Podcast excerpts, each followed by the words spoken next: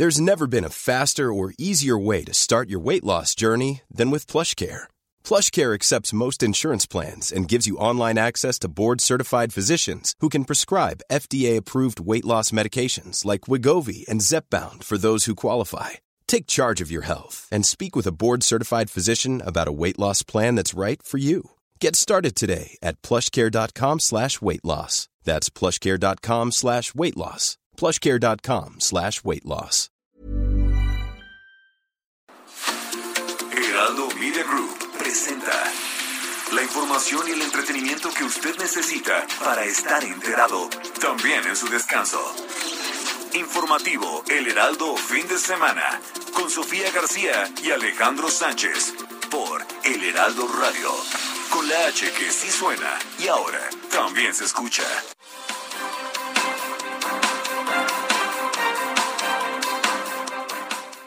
Nada más imaginen, si no se hubiese dado el cambio en el 18, ya Pemex estaría en bancarrota. La Comisión Federal lo mismo. Y un caos en el país. Seis semanas completas de semáforo verde, con la población adulta vacunada, con los niños y niñas en la escuela, y no hay ningún signo hasta el momento que nos diga que va a haber incremento en el número de hospitalizaciones. Y si lo hubiera, pues lo vamos a informar y a prepararnos para ello. Yo les digo, yo en mi caso, a lo mejor yo no valgo, pues, o sea, yo estoy cero a la izquierda, o sea, yo no sé, a lo mejor ellos traen una super estrategia y qué bueno, porque a fin de cuentas todos nos ayudan. Eh, Saúl eh, es muy impetuoso, es el más chavo, le falta madurez, tiene que enfriarse. Es un chavo como un toro de esos este, listos para investir, pero hay que moderarlo. Tengo mis serias dudas y quisiera que se me dieran los argumentos sobre el interés y la legitimación de este Senado para promover la controversia constitucional. Por parte de la, de la Guardia y del Ejército, pues, le, pediríamos que, que no nos eh, descuide nada, que continuemos trabajando y no solamente por el hecho de que Zacatecas hoy ha anunciado usted un gran programa para poder regresar la paz al Estado, sino que también no sea el efecto cucaracha, sino que trabajemos en conjunto para más bien, en lugar de moverlos de un lado a otro, podamos terminar con ellos y en coordinación con las Fuerzas Armadas parte de lo que se ha plasmado con respecto a, al tema de la reforma eléctrica no es eliminar las energías alternas, sino cómo le vamos a hacer para que las energías intermitentes puedan dar el abastecimiento y manejarse realmente en términos de una política responsable. Es doloroso rememorar el motivo. Sin embargo, cada día, en cada rincón de nuestros territorios, somos las mujeres quienes luchamos para librar batallas de toda una guerra en contra de nosotras. No soy la saxofonista agredida con ácido. Mi nombre es María Elena Ríos Ortiz, de profesión comunicóloga y saxofonista.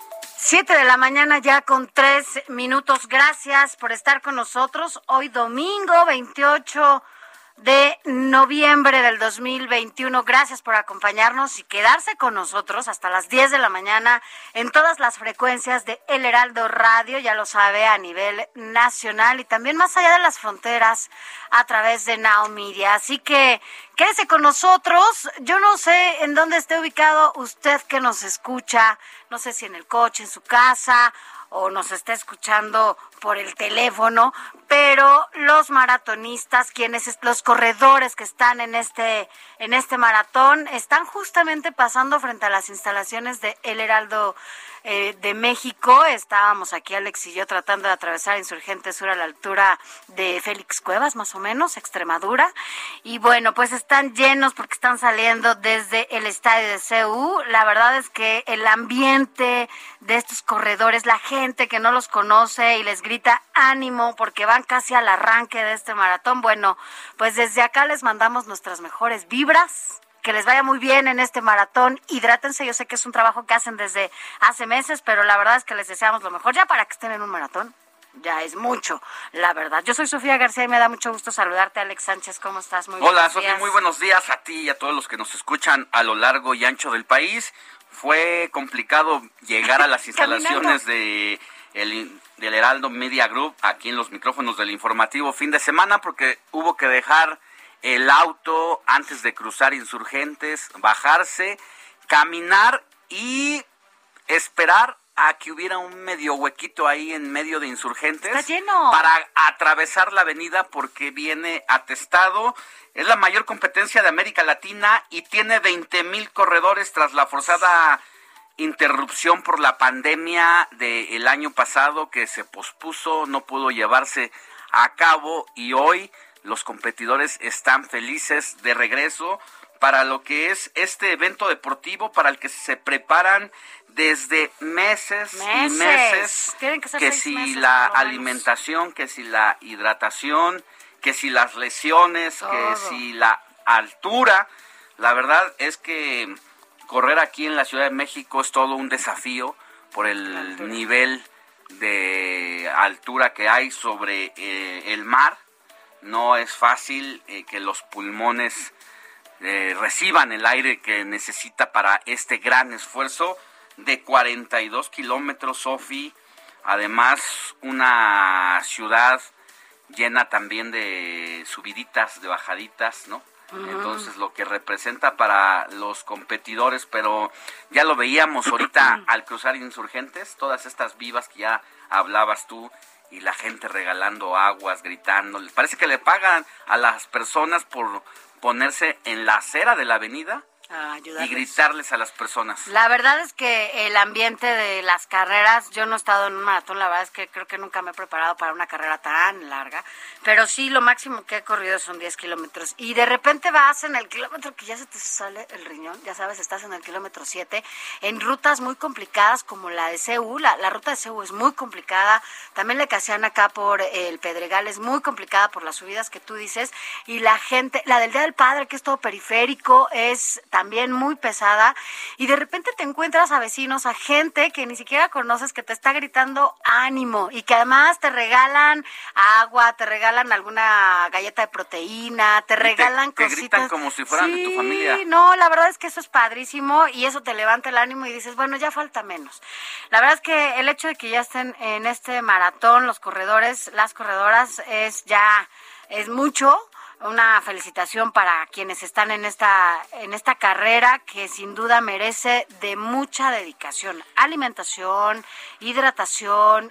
En la noche creo que tienen que comer muchos carbohidratos en la noche un día antes de, de vaya es una preparación impresionante la que deben por las rodillas por todo lo que amerita tu cuerpo y el desgaste. ¿Alguna vez has estado en una carrera así, por lo menos, donde no, te griten? en una, bueno, en una maratón así como este, no, nunca no, he sido... o en otra carrera chiquita. No, no, carrera nunca, nunca he corrido, a pesar de que sí corrí mucho tiempo, pues porque era parte de la preparación que yo hacía para poder este tener disciplina, poder tener este, ¿cómo se llama? Eh, condición. Condición física.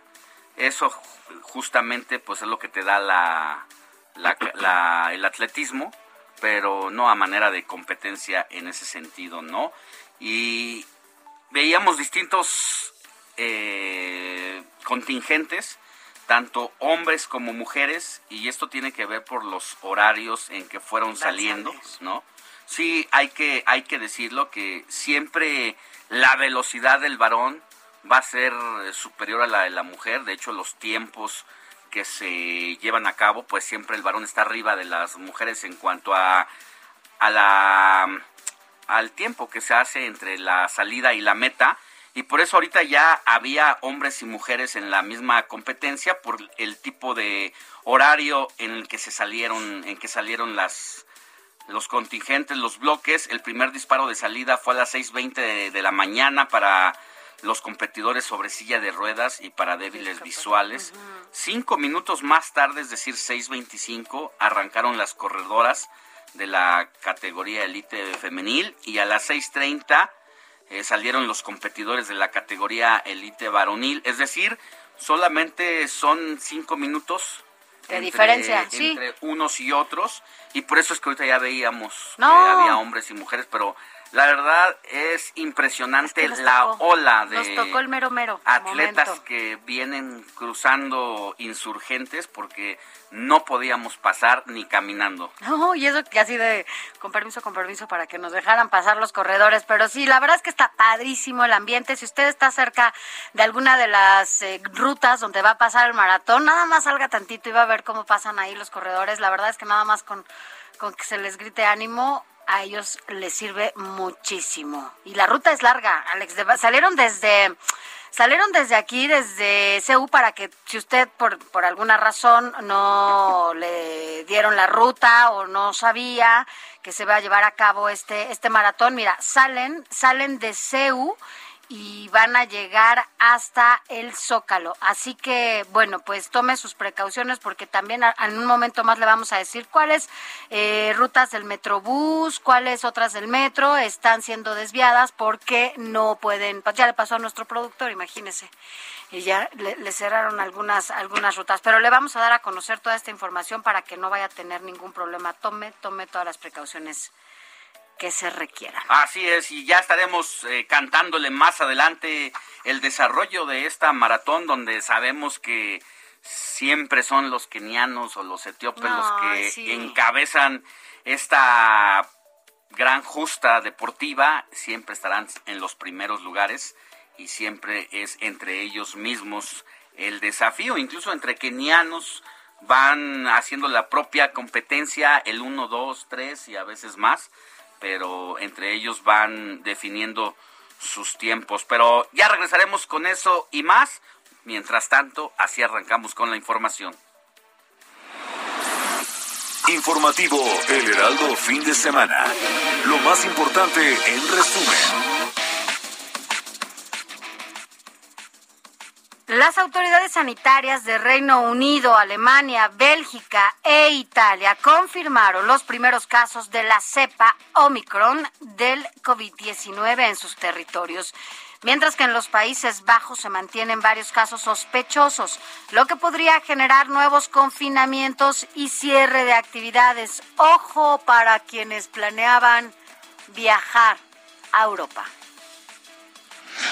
La Secretaría de Salud Federal informó que hasta la noche de este sábado se sumaron 2.956 nuevos contagios y 245 nuevos decesos a causa de la COVID-19, con lo que el país llegó a un acumulado de 3.882.792 casos acumulados y 293.859 personas fallecidas a consecuencia de esta enfermedad.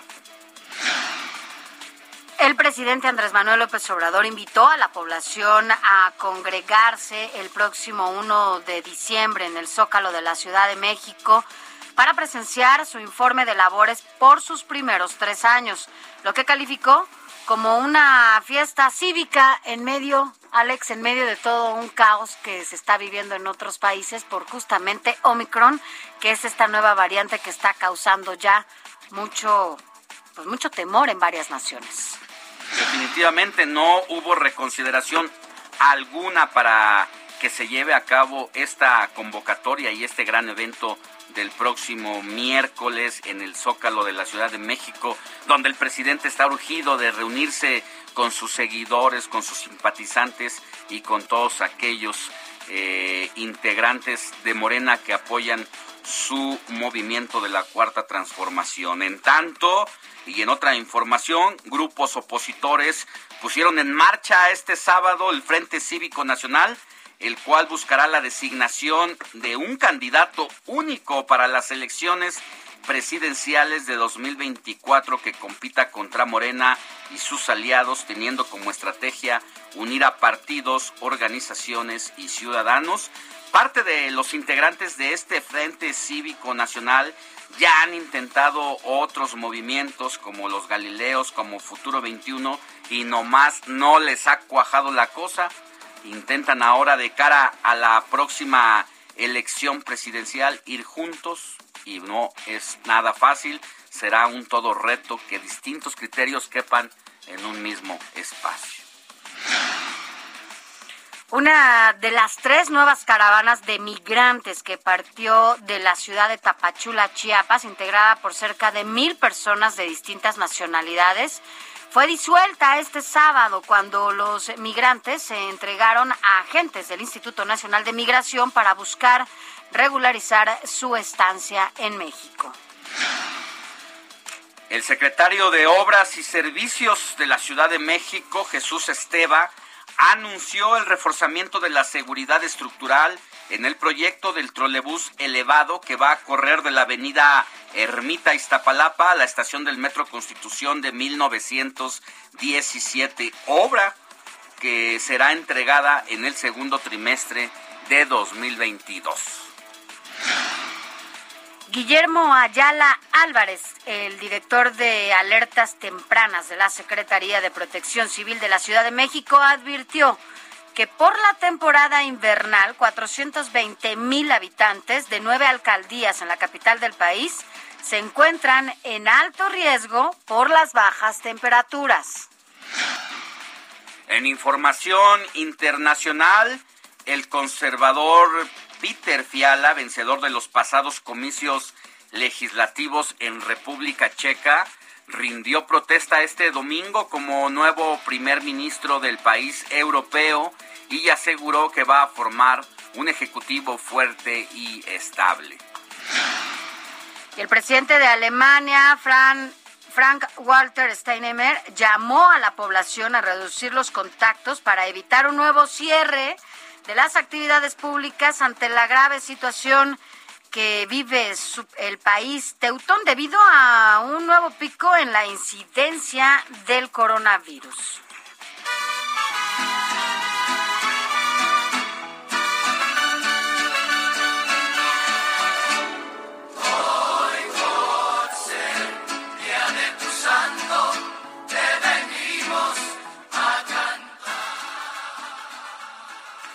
Mi querida Moni Reyes, muy buenos días. ¿A quién festejamos este último dominguito 28 de noviembre de 2021? ¿A quién hay que correr a abrazar y apapachar?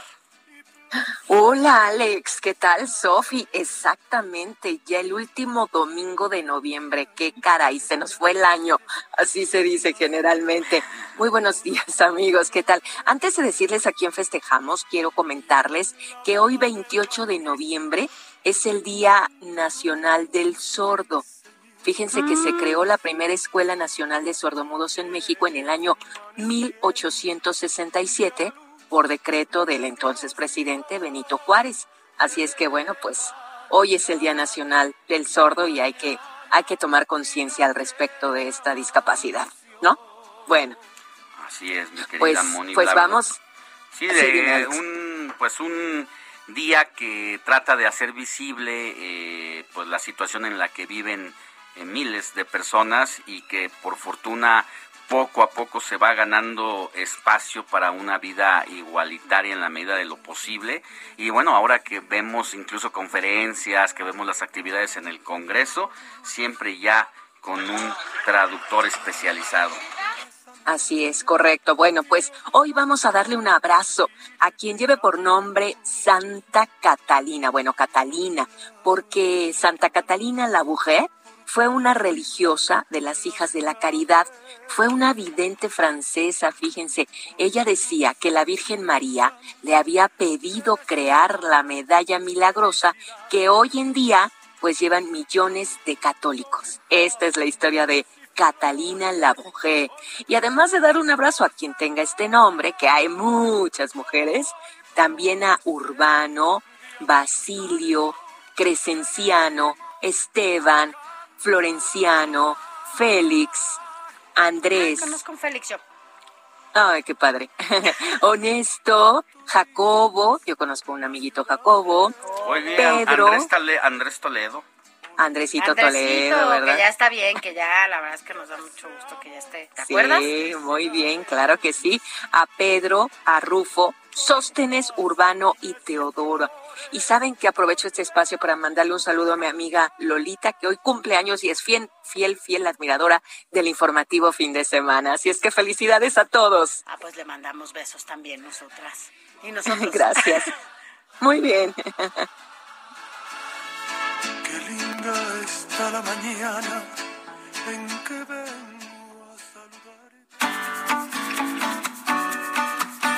Escríbanos o mándenos un mensaje de voz al WhatsApp del informativo fin de semana 5591 63 5119.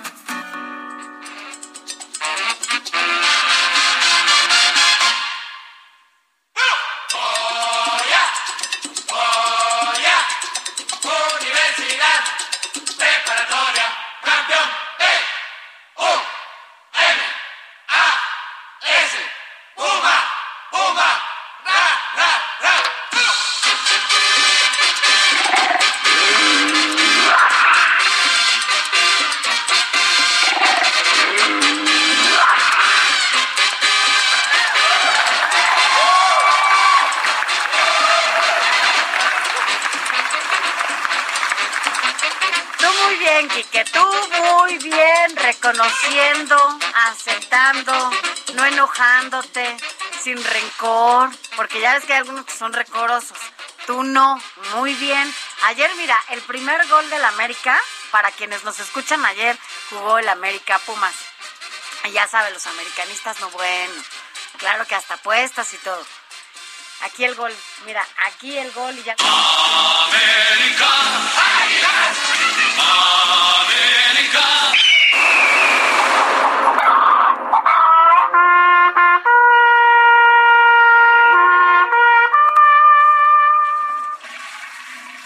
Sofía, amigos del auditorio, muy buenos días. Eh, un inicio bastante polémico de partido entre Pumas y América. Por ahí los un poquito más veteranos quizás se acordaron de Joaquín Urrea, los fantasmas de Joaquín Urrea en 1985, un penal que estuvo por demás polémico, cuestionado, que le abrió la ventaja al equipo del América. Sin embargo, los Pumas vinieron de atrás y supieron sobreponerse y lograron la campanada quizá hasta el momento de lo que va de la presente liguilla, Alex. La verdad es que fue un partido que fue desastroso para la escuadra americanista, un equipo que había dado todo en la temporada, que se mantuvo siempre en primer lugar a la hora de la verdad falló. Exactamente, bien dicen por ahí la maldición del superlíder Sofía Alex, porque independientemente de que le vayamos o no a la América, es de reconocer que eh, Solari, el técnico, había tenido un buen desempeño, había encontrado ya una estabilidad en sus alineaciones, lo que le permitió, pues sí, número, numéricamente hablando, ser el equipo más estable y de mejor desempeño a lo largo del torneo regular. Desafortunadamente, pues no pudo refrendar esa condición en la liguilla. Sí, eh, ¿en qué, pues minuto, ¿en qué minuto fue el primer gol? ¿10? ¿Minuto 10? ¿Minuto 11? Exactamente. parecía que le caía una laja encima a los Pumas porque tenían que anotar por lo menos dos goles y estar de visitante era difícil. Y tomando en consideración que ya no cuenta el gol de visitante precisamente a partir de este torneo. Ya no cuenta, pero sí tenía que anotar dos goles. Por el tema de la tabla. Por el tema de la tabla. Pues Entonces, le anotan un gol y tiene que anotar dos. Esto parecía desalentador para el equipo de la universidad. Sin embargo, la verdad, a base de estrategia no solamente a raíz de campo y técnica, sino también psicológica, supieron imponerse, marcaron el 1-1, el 2-1 que ya nos la ponían complicada y vino la estocada final. Como dicen nuestros amigos, unos amigos allá en Monterrey, pasó la tragedia y el América quedó fuera. Pero bien jugado. De plano fue una tragedia fuerte que ni el querido Adrián Caloca se levantó. Mira, Adrián Caloca, pero va a venir con su playera, quiero decir que va a venir con su playera la próxima semana y Alex también. Entonces, Alex y, Caloca van a venir. ahí, tengo la, yo tengo el testigo. Me remito a la. Pero no te solidarizas con No, porque no aposté yo. No, pero tú sí querías, pero tú me, tú me dijiste pero que si hubiera apostado con lo la hago. Ay, Sánchez, Pero bueno, regresar. voy a poner ahí el audio, el video, porque Sofi quiere No, colgar ya medallitas. Tú tienes otros datos, Alex. Yo tengo mis propios datos y son los que valen. Los reales. Oye, sí, como ya sabes que. Oye, pero. Bueno, pero ¿no te pondrías la playera de los Pumas? No, cuando apueste, sí. Híjole, qué Porque soy un gran pagador cuando fallo en mis apuestas. Digo, Es vamos a ponerle, si la cena y que fallé, vamos a pagar la cena. Pero esta vez no, no aposté. Hubiera aplicado unos tacos de canasta, mi Alex. Mínimo. Mínimo. Sí, Pero como estamos en desintoxicación, ahorita no quiero. Ya nos vamos a una pausa. Pausa pues. y volvemos con más.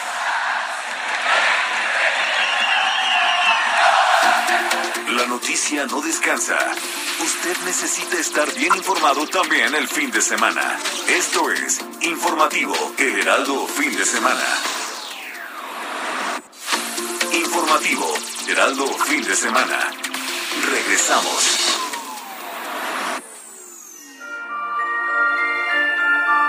En un horario de 8 a 18 horas desde el sábado 12 de noviembre y hasta el 24 de diciembre, ya se encuentran abiertos los diferentes viveros para la venta de árboles de Navidad en la región de los volcanes. En esta zona encontraremos diferentes tipos predominando el vikingo y el canadiense, los cuales tienen un costo de entre 500 y 1000 pesos. Cabe señalar que en Ameca Meca se encuentra la plantación de árboles de Navidad más grande del mundo y el proceso que llevan a cabo en los diferentes lugares es sustentable, ya que se corta dejando el tronco para que crezca un nuevo árbol.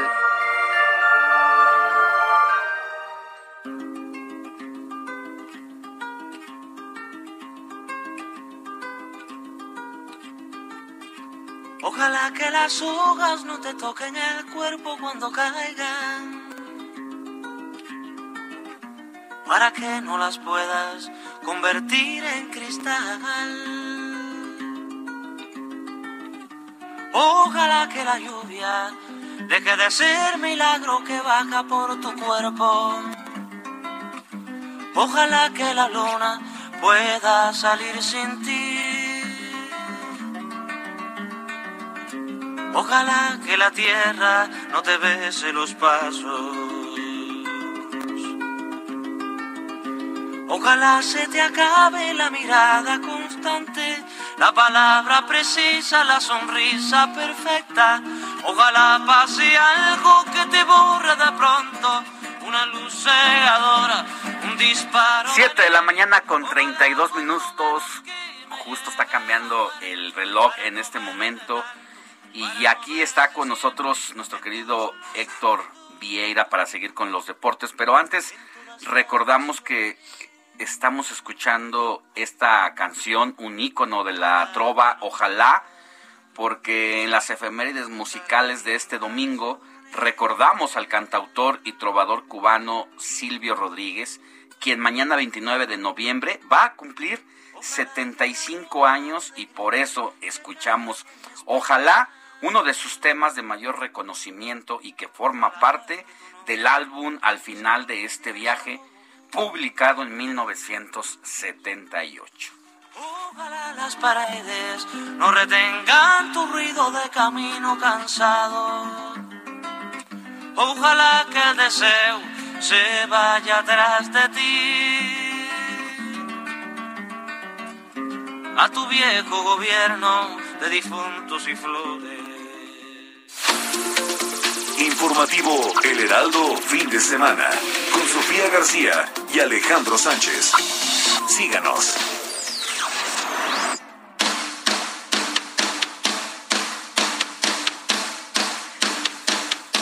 Mi querido Héctor Vieira, nos quedamos hace ratito platicando sobre este doloroso encuentro para mí, derrota para Ay, los doloroso. americanistas. Pues sí, porque el orgullo es el orgullo y el orgullo se defiende y el orgullo duele.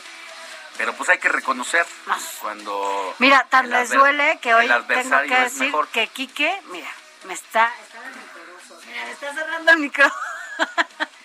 Oigan, me está cerrando el micrófono porque dice que, que no, que hoy no, no, no voy a, no voy a, que voy a hablar a través del micrófono de Alex porque está dolido, está dolido porque perdió el América.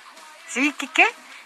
Yo siempre claro diciendo. Claro que sí, dice, claro que sí. lo está reconociendo, Sofía. Pero bueno, nos estabas contando. También hay otros eh, partidos, que van a ser clave para estos cuartos. Ya para definir, eh, hoy por la noche ya los cuatro semifinalistas de este torneo Grita 2021, Alex, Sofi. Y bueno, ya está América con quién. Eh, todavía estamos a la espera de las de los resultados pendientes porque anoche también del equipo del Atlas, otro de los caballos negros de esta temporada, empató con la pandilla de Monterrey uno por uno en el Estadio Jalisco. Su posición en la tabla fue la que le da el pase a semifinales. También una jugada dudosa en el gol de los rojinegros, un penal bastante dudoso, pero a final de cuentas está avanzando, está consolidándose. y tanto el América como el Atlas esperan a su rival. Exactamente, que salga de las combinaciones que se jugarán hoy por la noche, eh, hoy a las 6 de la tarde en el Estadio Universitario allá en San Nicolás de los Garza, los Tigres estarán recibiendo al conjunto de Santos Laguna, con ventaja para los de Coahuila hasta el momento en el marcador de dos goles por uno, y en lo que ha sido el mejor partido, me parece, en lo que va de la, de la liguilla, eh, el León y el Puebla estarán definiendo también su pase a semifinales hoy a las 8 de la noche con 5 minutos hora del centro de México en el estadio No Camp, allá en,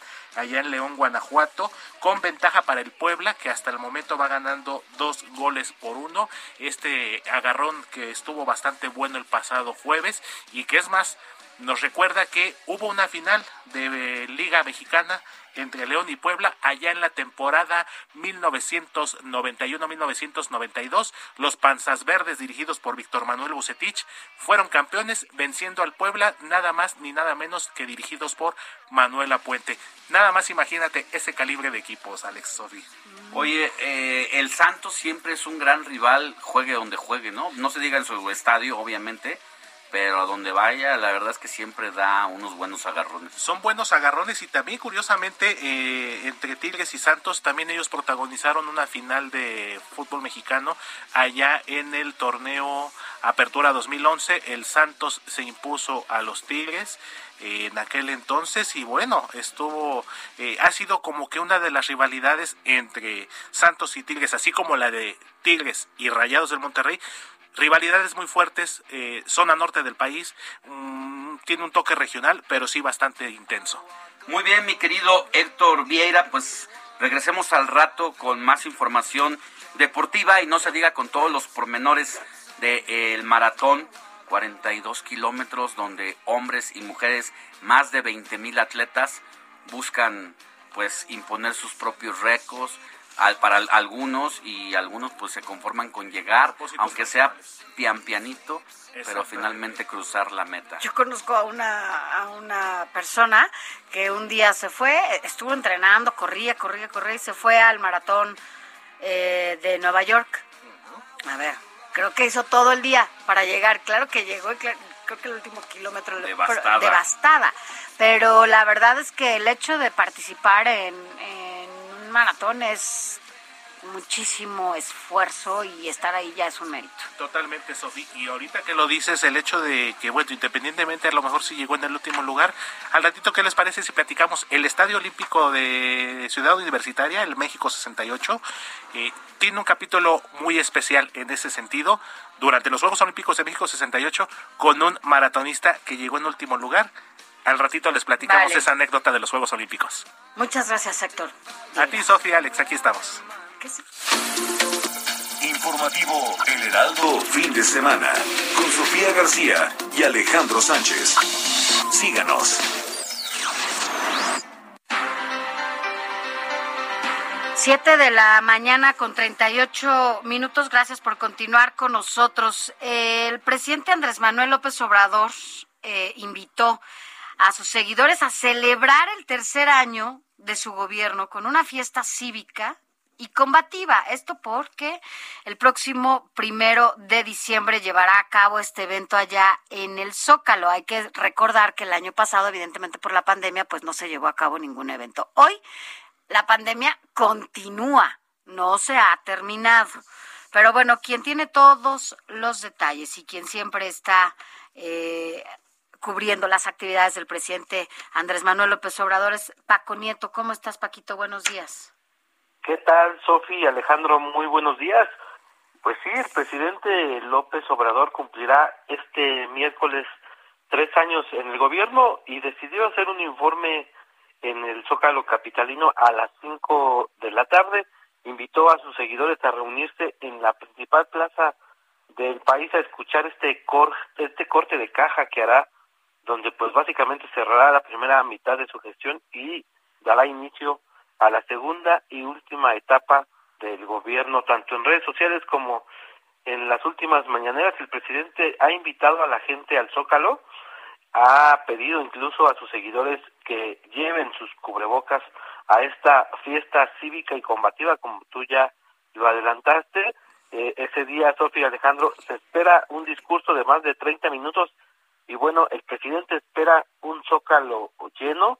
El presidente se imagina un zócalo como los que los que se llenaban antes de la pandemia de COVID-19 y sí se da en este momento en el que pues en todo el mundo hay una alerta por otro tipo de otra cepa de, de este virus y bueno pues esperemos a ver cómo se desarrolla este evento que está programado a las a las 5 de la tarde cuando dicen allá en Palacio Nacional pues la gente ya está saliendo de trabajar y pues así es posible que lo puedan acompañar y pueda llenar nuevamente el presidente ha dicho que pues le gustaría ver regresar porque pues ya extraña. Lo que le gusta, ¿no? Además, lo que le gusta. Y mira, ya para que el presidente también, creo que, digo, no sé, ustedes me, me dirán, pero creo que es la primera vez que hace este llamado para que se ponga la gente el cubrebocas, así para que asistan justamente a un evento como este.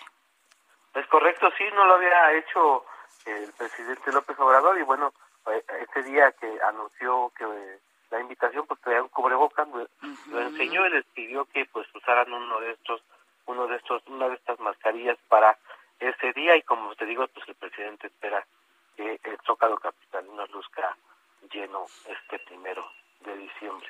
Pues va a ser interesante a ver qué es lo que va a informar el presidente de la República porque si uno recuerda a bote pronto por lo menos voy a recordar en este momento cinco puntos que él prometió en campaña sacó a los militares, eh, o, mejor dicho, regresó a los militares a los cuarteles, pues tiene más militares afuera que Calderón y Peña Nieto. Redujo la pobreza, pues hay más de 5 millones de nuevos pobres.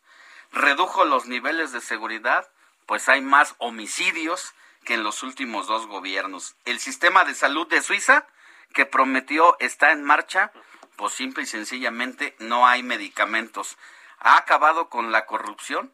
Bueno, pues ahí está Barlet, está Guadiana y están los contratos escondidos ahora del aeropuerto y las empresas fantasmas que han sido contratadas por eh, la Secretaría de la Defensa para construir sus mega obras. Así que con estas grandes premisas que él mismo se comprometió a resolver, pues llega muy, muy cuestionado y habrá que ver cuáles son los o en qué se, se basarán sus líneas de informar a los mexicanos sobre su trabajo en tres años, mi querido Paco. Pues sí, son temas eh, a debate. El presidente, hay que recordarlo, hizo 100 compromisos eh, hace tres años y el presidente pues lo ha dicho en sus conferencias de prensa que lleva pues prácticamente los 100 cumplidos. Los explica pues desde su punto de vista como ya cumplidos y bueno, pues esperemos a escucharlo esta vez y bueno, hay que recordar que el tema el tema sensible pues sigue siendo el tema de la seguridad y también el tema de la salud y bueno, pues ahí tal vez el, mensaje se, eh, se va a concentrar para ver que pues los avances que, ve el presidente en estos eh, tres años de gobierno. Pues sí, tal vez un poco va, vamos a escuchar eh, una mañanera más en este informe en donde, bueno, pues ya lo ha hecho, incluso en este, no, no lo hizo en el segundo, pero en el primer informe, ¿te acuerdas?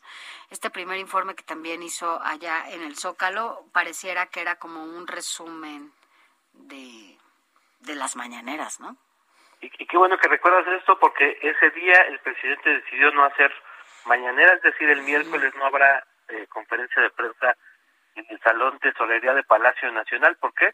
Pues va, eh, decidió concentrar pues su mensaje el, eh, a las 5 de la tarde para pues que no sean varios los mensajes los que se estén difundiendo, sino lo que él pretende y quiere eh, difundir a sus seguidores en la plancha del Zócalo Capital. Pues muy bien, mi querido Paco Nieto, estaremos siguiendo muy de cerca este informe que de alguna manera el presidente de la República y el Zócalo capitalino tienen una larga historia, hay una simbiosis entre ellos, quien no recuerda su llegada aquí a la Ciudad de México y apostarse ahí como un líder tabasqueño, un líder político y social que luchaba por los pobres y que poco a poco fue conquistando esa plaza hasta gobernar la Ciudad de México y tener sus oficinas ahí enfrente como jefe de gobierno y hoy como presidente de la República, el desafuero que eh, pues salieron las masas, las multitudes y fue lo que evitó que lo metieran a la cárcel. Es todo un personaje, el presidente López Obrador, irrepetible y su figura pues única, sea como sea, será interesante verlo el próximo miércoles allí. Y ya estaremos escuchando tus reportes, mi querido Paco. Pues sí, estaremos pendientes en este zócalo que al presidente pues se siente se siente feliz eh, cuando lo ve lleno porque pues como tú dices son parte de sus historias. Es una simbiosis que hay en el eh, de esta de este importante lugar y pues una vez más veremos pues eh, que la gente eh, acuda, ¿no? Lo que le gusta finalmente tener ahí a toda a toda la gente. Está acostumbrado a eso, ¿no? Pero bueno, Paquito, ya nos dirás y nos contarás todo aquí. Entonces, claro que sí, vamos a estar pendientes y estamos informando con mucho gusto. Que tengas buen día, Paco. Gracias, Paquito. Buenos días. Buen día, Paco Nieto. Y además ya nos contará también Paco Nieto algunos datos, ¿no? De los que mucha gente no ve al frente del escenario, todo lo que hay tras bambalinas y que nos cuente bien qué, qué, qué, qué pasó. Sí, la verdad ¿Qué pasará ese próximo 1 de, de, diciembre? Conocen también a López Obrador como, Paco, Nieto. Eh, la verdad es que lo ha seguido durante los últimos años, desde antes de que fuera candidato, jefe de gobierno de la ciudad, y lo conoce perfectamente y el presidente conoce perfectamente a Paco. A Paco, se encuentran en el aeropuerto seguido. Bueno, Paco sabe hasta cuándo dejó de fumar el presidente, qué fumaba, qué marca, así que, por eso vale la pena leerlo, a veces se quiere leerlo qué toma el presidente, y seguirlo por aquí, por todos los canales y medios del Heraldo Media Group. Vámonos a más. Así es. Vámonos hasta hasta Baja California porque allá el secretario de Salud, Adrián Medina, informó que hasta el momento se han aplicado más de 97 mil vacunas a menores de 12 a 17 años con comorbilidades y ah sin sin comorbilidades que son pues las las enfermedades que tienen que, que ver con eh, las, la, el azúcar, que es la diabetes. Sí, la obesidad, ¿no? El sobrepeso en, los, en la infancia, en todo este tipo de cosas que además lo hemos dicho, con las niñas y los niños, lamentablemente tenemos un, pendiente importante porque en materia de salud no se les ha dado la atención ni la prevención y por ello pues hay estos problemas, ¿no? Atahualpa Garibay, nuestro compañero corresponsal allá en Baja California, tiene todos los detalles. Adelante, Atahualpa. Sofía Alejandro, los saludo con gusto para informarles que más de 97 mil menores de 12 y 17 años de edad que no tienen comorbilidad han sido vacunados contra el COVID-19 en Baja California. Esto lo informó el secretario de Salud estatal, Adrián Medina Amarillas. El funcionario anticipó que la jornada de vacunación continuará la próxima semana con la aplicación de dosis de Pfizer para menores, así como el biológico de AstraZeneca para mayores de 18 años, ya sea primera dosis o para completar el esquema de vacunación. Por otro lado, destacó que se ubicó el lunes pasado a California en semáforo epidemiológico amarillo por criterio federal, aunque advirtió que no es momento de relajar las medidas sanitarias ni el control de las actividades masivas en el estado. El funcionario insistió en que la vacunación de más de 97 mil menores de entre 12 y 17 años en Baja California que ocurrió esta semana es un avance gigantesco en la protección contra el virus y sus variantes. También anunció que gracias a las gestiones de la gobernadora Marina del Pilar Ávila Olmeda, también tendremos una inversión de más de 23 millones de pesos para atender el abasto de insumos en los hospitales que atienden esta pandemia. En Baja California se han confirmado 79.549 casos desde que inició la pandemia y 10.133 decesos, la mayoría, la mayoría de estos en Mexicali y Tijuana. Es la información que les tengo hasta el momento, seguimos pendientes. Gracias, Atahualpa Garibay. Y así como ocurre en Baja California, ya en distintos estados del país también esta vacuna para chicos de 12 a 17 años ha comenzado a aplicarse también en el Estado de México, en la Ciudad de México, algo a lo que inicialmente se negaba un poquito el gobierno federal y que también se está reconsiderando ahora y está en debate, Sofi, si a los menores de 12 años se les vacuna, porque esto ya ocurre en Estados Unidos, menores de entre 4 años en adelante ya están recibiendo sus dosis. Así es, y es por eso que, bueno, pues acá en la Ciudad de México la Secretaría de Salud ya descartó eh, también hablando del, del COVID-19 y por todo lo que está pasando en este momento del mundo, acá en la Ciudad de México por lo pronto ya han descartado la presencia de la variante Omicron de COVID-19 porque, bueno, pues ha generado ya mucho ruido en Europa y ahora se habla de que es una variante muy riesgosa y muchísimo más rápida para el tema del contagio. Y quien tiene todos los detalles de lo que dijo la secretaria, bueno, pues es nuestro y compañero Carlos Navarro, que tú siempre tienes toda la información y todo lo que sucede aquí en la Ciudad de México. Carlos, ¿cómo estás? Buenos días, Alejandro Sofía. Les saludo con gusto a ustedes y al auditorio y comentarles que en la Ciudad de México aún no hay rastro de la variante Omicron del virus SARS-CoV-2 que provoca la enfermedad COVID-19, informó la secretaria de Salud local, Oliva López Arellano. Ayer, en conferencia de prensa, la funcionaria capitalina aseguró que el 100% de los casos en la capital del país son de la variante Delta. Escuchemos. Es importante señalar que aquí la vigilancia genómica, las últimas ocho semanas, eh, lo que muestra es el predominio 100% de la variante Delta. Eh, seguimos eh, con esa, digamos, con esa dinámica de las variantes en, el, en la ciudad. Otro elemento es que es una variante recientemente identificada. De hecho, hace dos días que la OMS le, le, puso nombre y lo que están vigilando es que tiene 30 digamos, variaciones en su configuración. La secretaria de Salud, Oliva López Arellano, detalló que las mutaciones la hacen más transmisible, sin embargo, tiene la capacidad de evadir los mecanismos de vacunación. Escuchemos tienen que documentarlo más porque son pocos casos que están en Sudáfrica, es una, una identificación muy reciente y entonces los grupos de investigación están estudiando, todavía no podemos decir con contundencia que es eh, mucho más transmisible, pero por el tipo de eh, mutaciones eh, se apuesta a que sí y que tiene también la capacidad de, em, digamos, de evadir los los mecanismos de inmunidad natural y los mecanismos también de vacunación. Recordemos que el viernes pasado la Organización Mundial de la Salud, la OMS, anunció que la nueva variante de SARS-CoV-2, a la que llamó Omicron, es de preocupación en vista de la gran cantidad de mutaciones que presenta. Alejandro Sofía, la información que les tengo. Gracias, mi querido Carlos. Vamos a hacer enlace contigo más adelantito, si te parece. Sí. Hasta luego, buenos días, aquí estamos pendientes. Gracias, Carlos Navarro. Y nosotros estamos a punto de irnos a una pausa. No les hemos dado el WhatsApp para que se ponga en contacto con nosotros. Recuerde que lo puede hacer a través de esta vía para que tenga contacto directo con nosotros. Y le doy nuestro teléfono: 55 91 63 51 19. 55 91 63 51 19. También nos puede escribir a nuestras redes sociales, pero déjame decirte que ya tenemos mensajitos para la gente ya nos está escribiendo. Nuestras redes sociales son arroba Sofi García MX.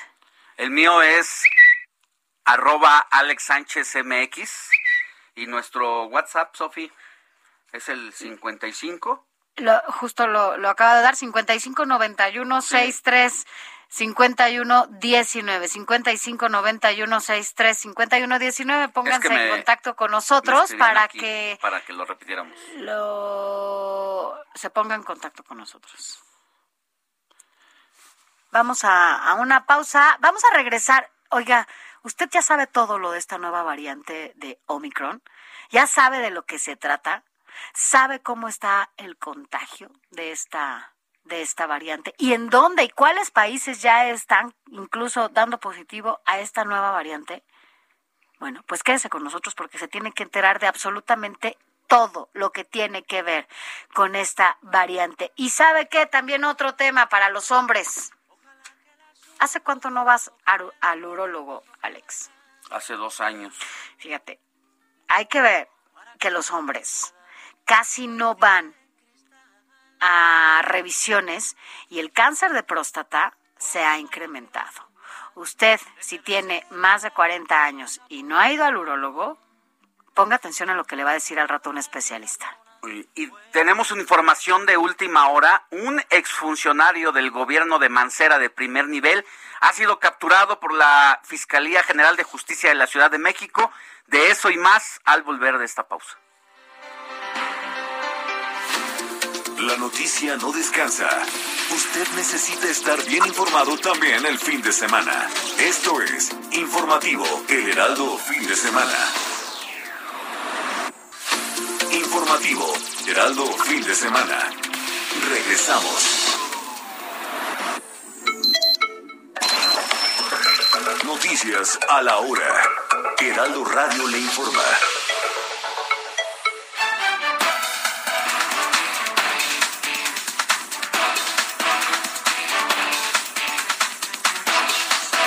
8 de la mañana en punto, Mauricio Rodríguez, vocero de la Comisión de Emergencia para la Atención del COVID de la UNAM, dijo que la llegada de la nueva variante de COVID a nuestro país es inevitable y la prioridad debe ser detectarla. Mientras tanto, Susana López Charretón, viróloga especializada en rotavirus, comentó que la variante Omicron es incierta y no debe ser causa de alarma prematura porque aún no se conocen sus efectos, ya que solo se sabe de 100 casos en el mundo. Por la temporada invernal, el gobierno capitalino monitorea de manera especial a 90 de 480 colonias de las zonas altas de Álvaro Obregón, Coajimalpa, Gustavo Amadero, Iztapalapa, Magdalena Contreras, Milpalta, Miguel Hidalgo, Tlalpan y Xochimilco, en donde se han detectado peligro por las bajas temperaturas. 420 mil habitantes se encuentran en alto riesgo. Colectivos canábicos de cuatro estados de México se concentraron en el sur de Morelos para firmar el plan de Tetecala, cuyo objetivo es recuperar la libertad de siembra, cultivo y explotación de la marihuana en México para uso medicinal y lúdico a través del impulso a la legalización de esta planta.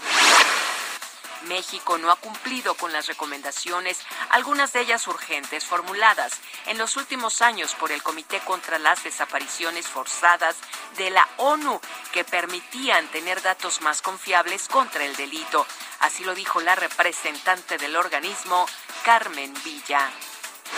En el orbe, la madrugada de hoy domingo, un terremoto de magnitud 7.5 sacudió la región amazónica del norte de Perú, sintiéndose hasta Lima en el centro del país, sin que hasta el momento haya reporte de daños o heridos. Al menos 61 pasajeros de dos vuelos procedentes de Sudáfrica dieron positivo en coronavirus después de aterrizar en Ámsterdam, donde se les sometió a una PCR al llegar a Países Bajos, cuando ya entró en vigor la prohibición de vuelos desde países del sur de África, aunque no está claro si portan la nueva variante Omicron. ¿Cómo comenzamos? Yo no lo sé. La historia que no tiene fin. ¿Recuerdan a Eros Ramazzotti, quien entró a las listas de popularidad más importantes del mundo con el tema La cosa más bella? Bueno, pues se da a conocer que la mujer en la que se inspiró para esta melodía que se incluyó en su disco Donde hay música es la presentadora suiza Michelle Hunziker, con quien tuvo una hija de nombre Aurora Sophie Ramazzotti. Con fantasías, recuerdas el día que te.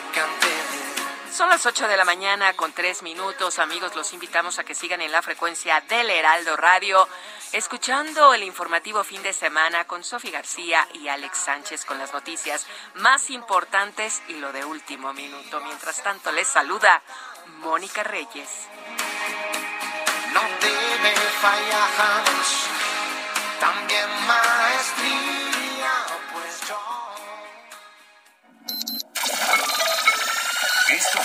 Noticias a la Hora. Siga enterado. Lejos de ti me has ocultado. Me has dejado sin saber. ¿Por qué te ausentas de mi lado? ¿Quién es?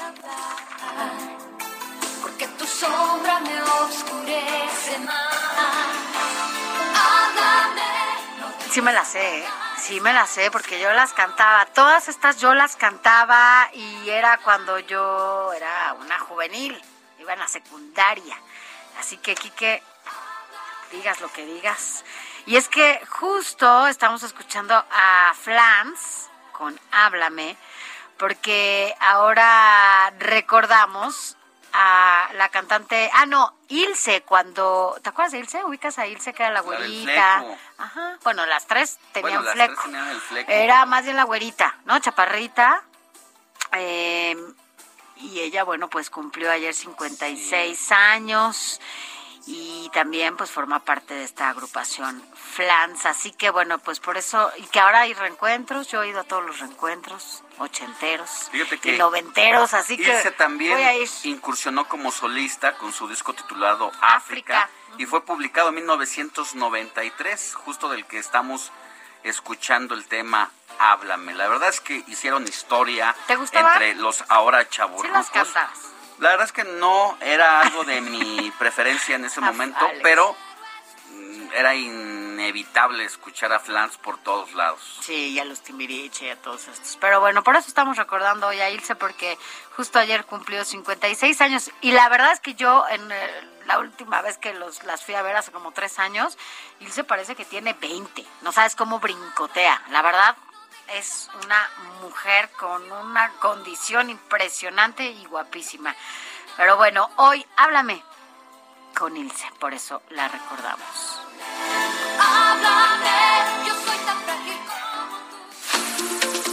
Informativo El Heraldo fin de semana con Sofía García y Alejandro Sánchez. Síganos. 8 de la mañana con 6 minutos, hora del centro de la República. Ponga mucha atención porque tenemos información reciente. La Fiscalía de la Ciudad de México ha detenido a Julio Serna, quien fue coordinador de la central de abasto, pero sobre todo un hombre muy, muy cercano al jefe de gobierno de la Ciudad de México. La noche de ayer fue detenido eh, uno de los hombres, le digo yo, más cercanos a Miguel Ángel Mancera, así lo informó la propia Fiscalía General de Justicia de la Ciudad de México en su cuenta de Twitter. Indicó que agentes de la Policía de Investigación cumplimentaron la orden de aprehensión en contra del exservidor público por su por- probable participación en el delito de enriquecimiento ilícito. Mire, ya se lo decíamos ellos, este, bueno, Julio estuvo durante la administración sí de Miguel Ángel Mancera, pero hay un dato que son y son es muy importante y no puede dejar de lado. Julio, Julio y su hermano, también Luis, eh, quien por cierto también está buscado por las autoridades, son amigos, fueron amigos de la infancia del que es ahora senador de la República y a quien han acompañado a lo largo de toda su carrera como impartidor de justicia y político. Hay que recordar que Miguel Ángel Mancera, bueno, pues también fue procurador de justicia de la Ciudad de México. Y bueno, pues Julio Serna siempre estuvo acompañado a, acompañando a Miguel Ángel Mancera y por ello, bueno, pues la trascendencia de esta detención. Se dice que incluso cuando era niño jugaban, jugaban juntos con, con Mancera y incluso el propio ex, jefe de gobierno, Miguel Ángel Mancera, pues le dieron asilo, ¿no? En casa de los Serna. Así que bueno, pues eran casi como sus hermanos, así los consideraba el propio el propio Miguel Ángel Mancera. Y no podemos hablar de Miguel Ángel Mancera precisamente si no hablamos de los hermanos Serna, porque además Julio le coordinó la campaña eh, a la jefatura de gobierno en el 2012 y posteriormente pues estuvo eh, cerca de él como jefe del gabinete, era prácticamente el que les abría o les cerraba puertas a todos los demás políticos de tanto del gobierno como de otros partidos y de otros lugares. Así que ya se venía diciendo que tras la conclusión de su administración siempre le fueron siguiendo los talones. Hay un grupo de más de cinco funcionarios que eran investigados, que recibieron orden de aprehensión, que tuvieron que ver también con corrupción eh, en la reconstrucción de la Ciudad de México por, los por el terremoto del año 2017 y ahora la Fiscalía Capitalina ha informado que la detención se llevó a cabo a las 22.30 de la noche. Usó el Twitter para dar a conocer la información. Y en septiembre de 2019 la Secretaría de la Contraloría General de la Capital ya lo había inhabilitado a Julio Serna durante 10 años por irregularidades detectadas durante su gestión en la central de Abasto y le dio el visto a la Fiscalía General de Justicia por la comisión de este delito. Y bueno, en enero también del 2020, Serna tuvo un amparo del juez décimo segundo del distrito de amparo en materia penal contra cualquier acto privativo de su libertad u orden de aprehensión según justamente eh, lo dan a conocer. A finales del 2018, recordando un poco el tema de Julio Serna, bueno, pues dejó de tener actividades ya en redes sociales y bueno, pues salió, salió del país. Así que, bueno, pues las autoridades también indicaron que más adelante, esto de acuerdo a lo que da a conocer la propia Fiscalía de Justicia de la Ciudad de México, ya indicaron que en las próximas horas se van a dar a conocer más detalles sobre esta, esta captura. Así que, bueno, pues Julio Serna, el exsecretario particular, coordinador de gabinete, amigo cercano, casi hermano de Miguel Ángel Mancera, hoy no, anoche a las 10.30 de la noche fue detenido. Así las cosas.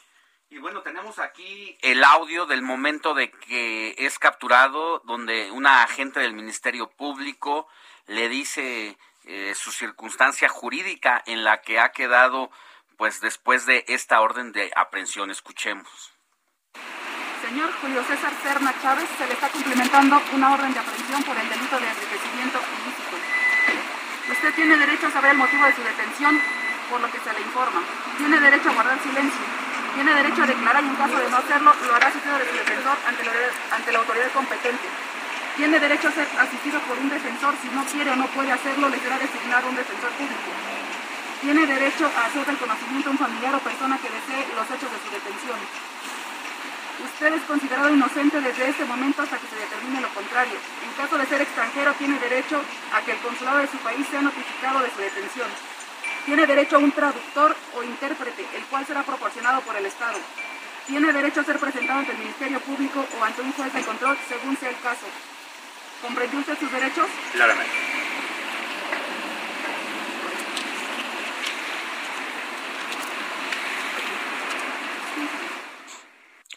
Pues así, el momento exacto en la detención de Julio Serna, donde, bueno, pues estaba escuchando, ¿no? ¿Cuáles sus, sus derechos? Nosotros ya hemos estado buscando hablar con el ex jefe de gobierno y ahora senador de la República por el Partido de la Revolución Democrática, Miguel Ángel Mancero, Mancera, para que nos dé sus impresiones sobre eh, la captura de uno de sus colaboradores más cercanos, si no es que el más cercano, y que esto pues de alguna manera hace que los talones de Miguel Ángel Mancera realmente pues ya estén, tocando. pisados, tocados por esta situación de quien fue su insisto, más cercano colaborador.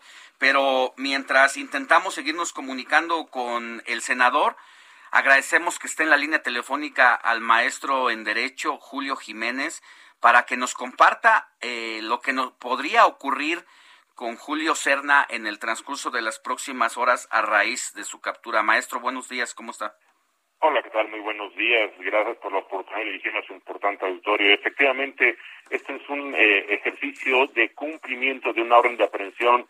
La Fiscalía General de Justicia de la Ciudad de México ya traía, eh, obviamente, este, este ordenamiento judicial para que fuera cumplimentado. No olvidemos, Miguel Ángel Vázquez se encuentra bajo un criterio de eh, testigo colaborador o criterio de oportunidad. En este ejercicio de criterio de oportunidad eh, apareció el nombre de Julio César Cerna en esta lista, obviamente, y bueno, pues la imputación directa es por el delito de enriquecimiento ilícito. Evidentemente, no olvidemos, Julio César Cerna, que a partir ya de este momento de la formalización de su detención, habrá que denominarlo Julio César N, eh, respetando el principio de presunción de inocencia, ya que el señor se encuentra en este momento apenas a disposición de un juez de control. Aquí vale la pena jurídicamente reconocer que todavía habrá que esperar que el juez de control determine si es que procede, si es que hay elementos para que dicten una medida cautelar de prisión preventiva justificada, ya que los delitos por los cuales señor ha sido detenido y será juzgado, obviamente ameritan esta condición de, obviamente, prisión preventiva justificada.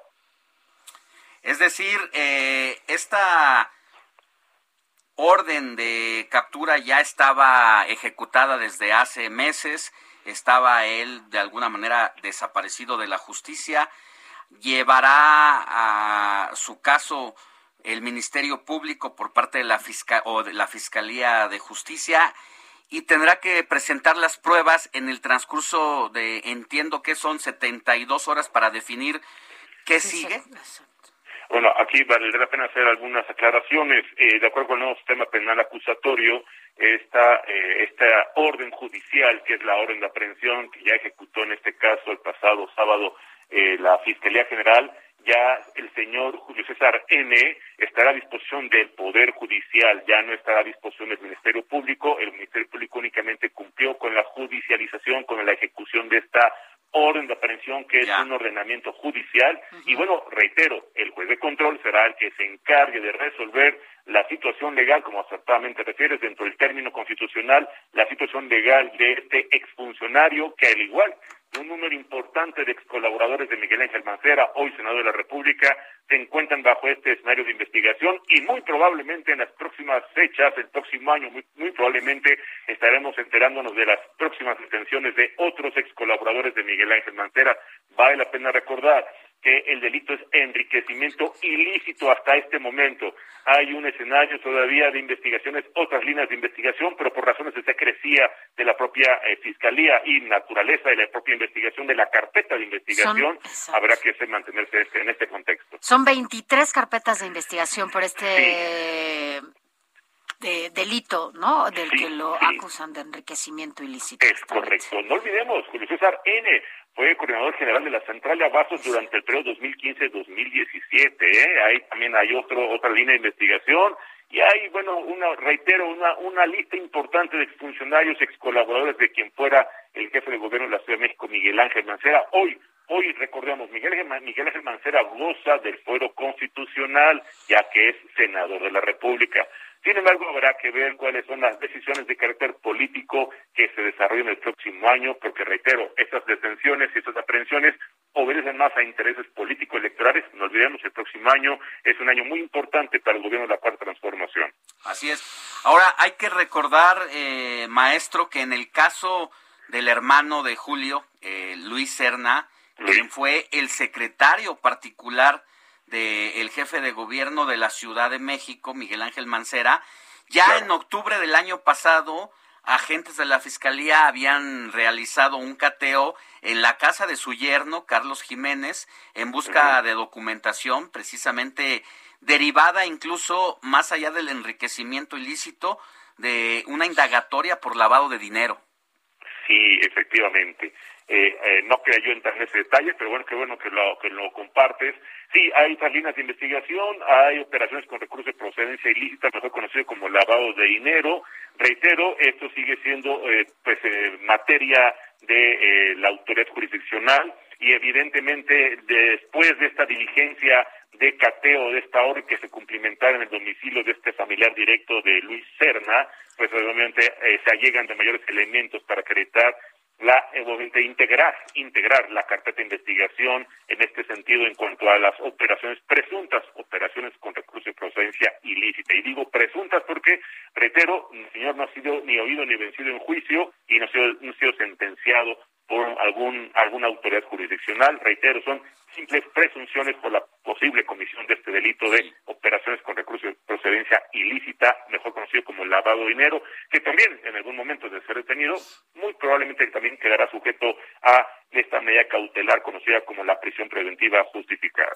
Recuerdo que antes de este caso reciente de Julio Serna, también se había eh, investigado y se había decretado una orden de captura en contra de Raimundo Collins, que fue un funcionario de seguridad pública directamente de Miguel Ángel Mancera, y con él ocho exfuncionarios ya eran acusados de desvíos de recursos en la administración pasada, de los cuales cinco ya habían sido detenidos. La pregunta es si en medio de esta red o arquitectura en puestos claves del gobierno de la Ciudad de México para quebrantar la hacienda pública según las investigaciones.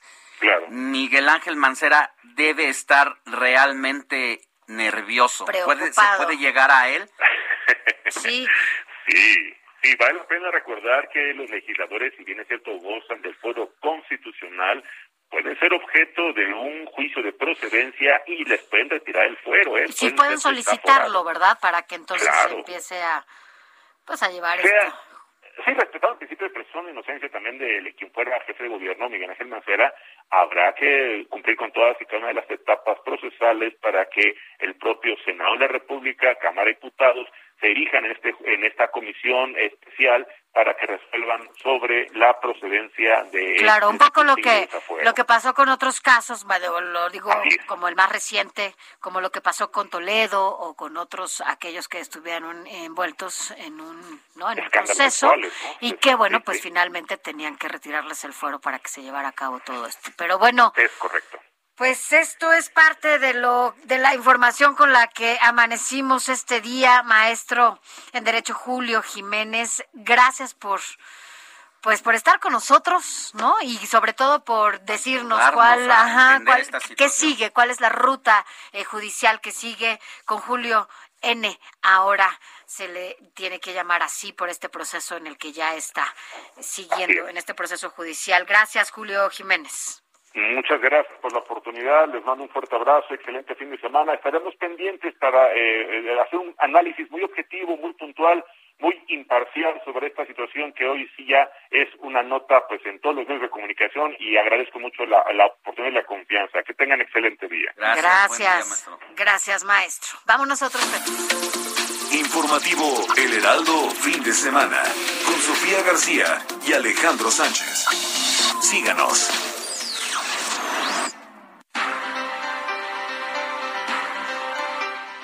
8 de la mañana con 22 minutos. Mira, vámonos a, otros temas. Alex, te preguntaba hace unos minutos antes de, irnos a, otro corte. Bueno, pues eh, la situación de los hombres con la atención médica y la prevención.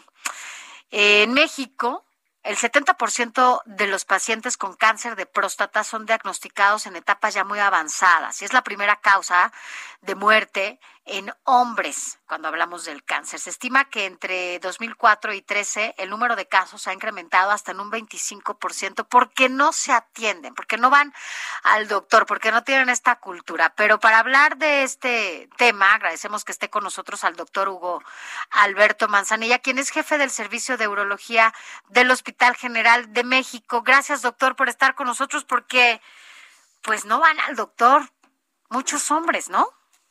Cierto, muy amable por eh, permitirme dar difusión de esta importantísima enfermedad que afecta al sexo masculino.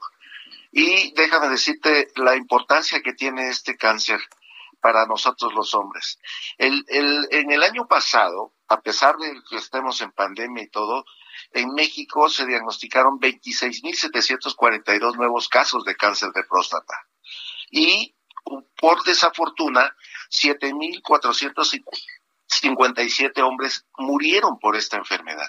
Eso te habla de la importancia que tiene no solamente en México, sino es a nivel mundial. El cáncer de próstata es el, la primera causa de muerte en hombres antes de los 70 años de edad en 112 países. Esto te habla de la importancia que la expectativa de vida del ser humano del sexo masculino se ve apagada y acortada precisamente por la esta importantísima enfermedad.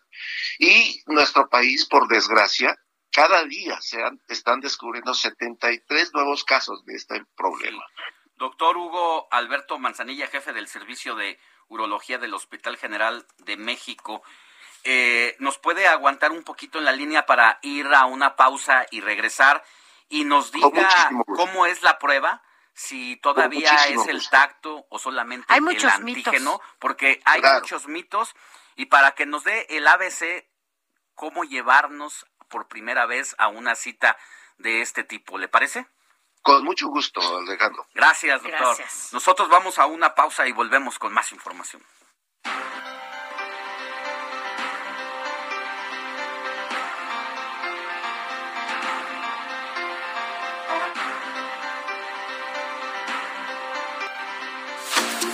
La noticia no descansa. Usted necesita estar bien informado también el fin de semana. Esto es Informativo El Heraldo Fin de Semana. Informativo Heraldo Fin de Semana. Regresamos. En Soriana, la Navidad es de todos. Lleva delicioso pollo rostizado, uno por 99 pesos o dos por solo 100 Hey, it's Ryan Reynolds, and I'm here with Keith, co star of my upcoming film, If, only in theaters, May 17th. Do you want to tell people the big news? All right, I'll do. Sign up now and you'll get unlimited for $15 a month in six months of Paramount Plus Essential Plan on us. Mintmobile.com slash switch. Upfront payment of $45 equivalent to $15 per month. Unlimited over 40 gigabytes per month. Face lower speeds. Videos at 480p. Active Mint customers by 531.24 get six months of Paramount Plus Essential Plan. Auto renews after six months. Offer ends May 31st, 2024. Separate Paramount Plus registration required. Terms and conditions apply if rated PG. 64 pesos. Y aprovecha huevo blanco bachoco con 30 piezas a 54.90. Soriana, la de todos los mexicanos. A noviembre 28, aplican restricciones. Válido en Hiper y Super. ¿De nueva cuenta un descanso? Aunque no habrá muchos puentes largos lo que resta del año, de acuerdo con la Secretaría de Educación Pública, los estudiantes de educación básica tendrán vacaciones a partir del 20 de diciembre y hasta el 31 de ese mes, reiniciando el 3 de enero. Pero el 6 de enero, es decir, Día de Reyes, habrá otro descanso, en tanto que las vacaciones de Semana Santa del ciclo escolar 2021-2022 comenzarán el lunes 11 de abril y culminarán el viernes 22 de abril. En lo que respecta a los descansos marcados por la ley para aquellos que laboran, los días de descanso serán el 25 de diciembre, el 1 de enero y el primer lunes de febrero, en conmemoración del 5 de febrero.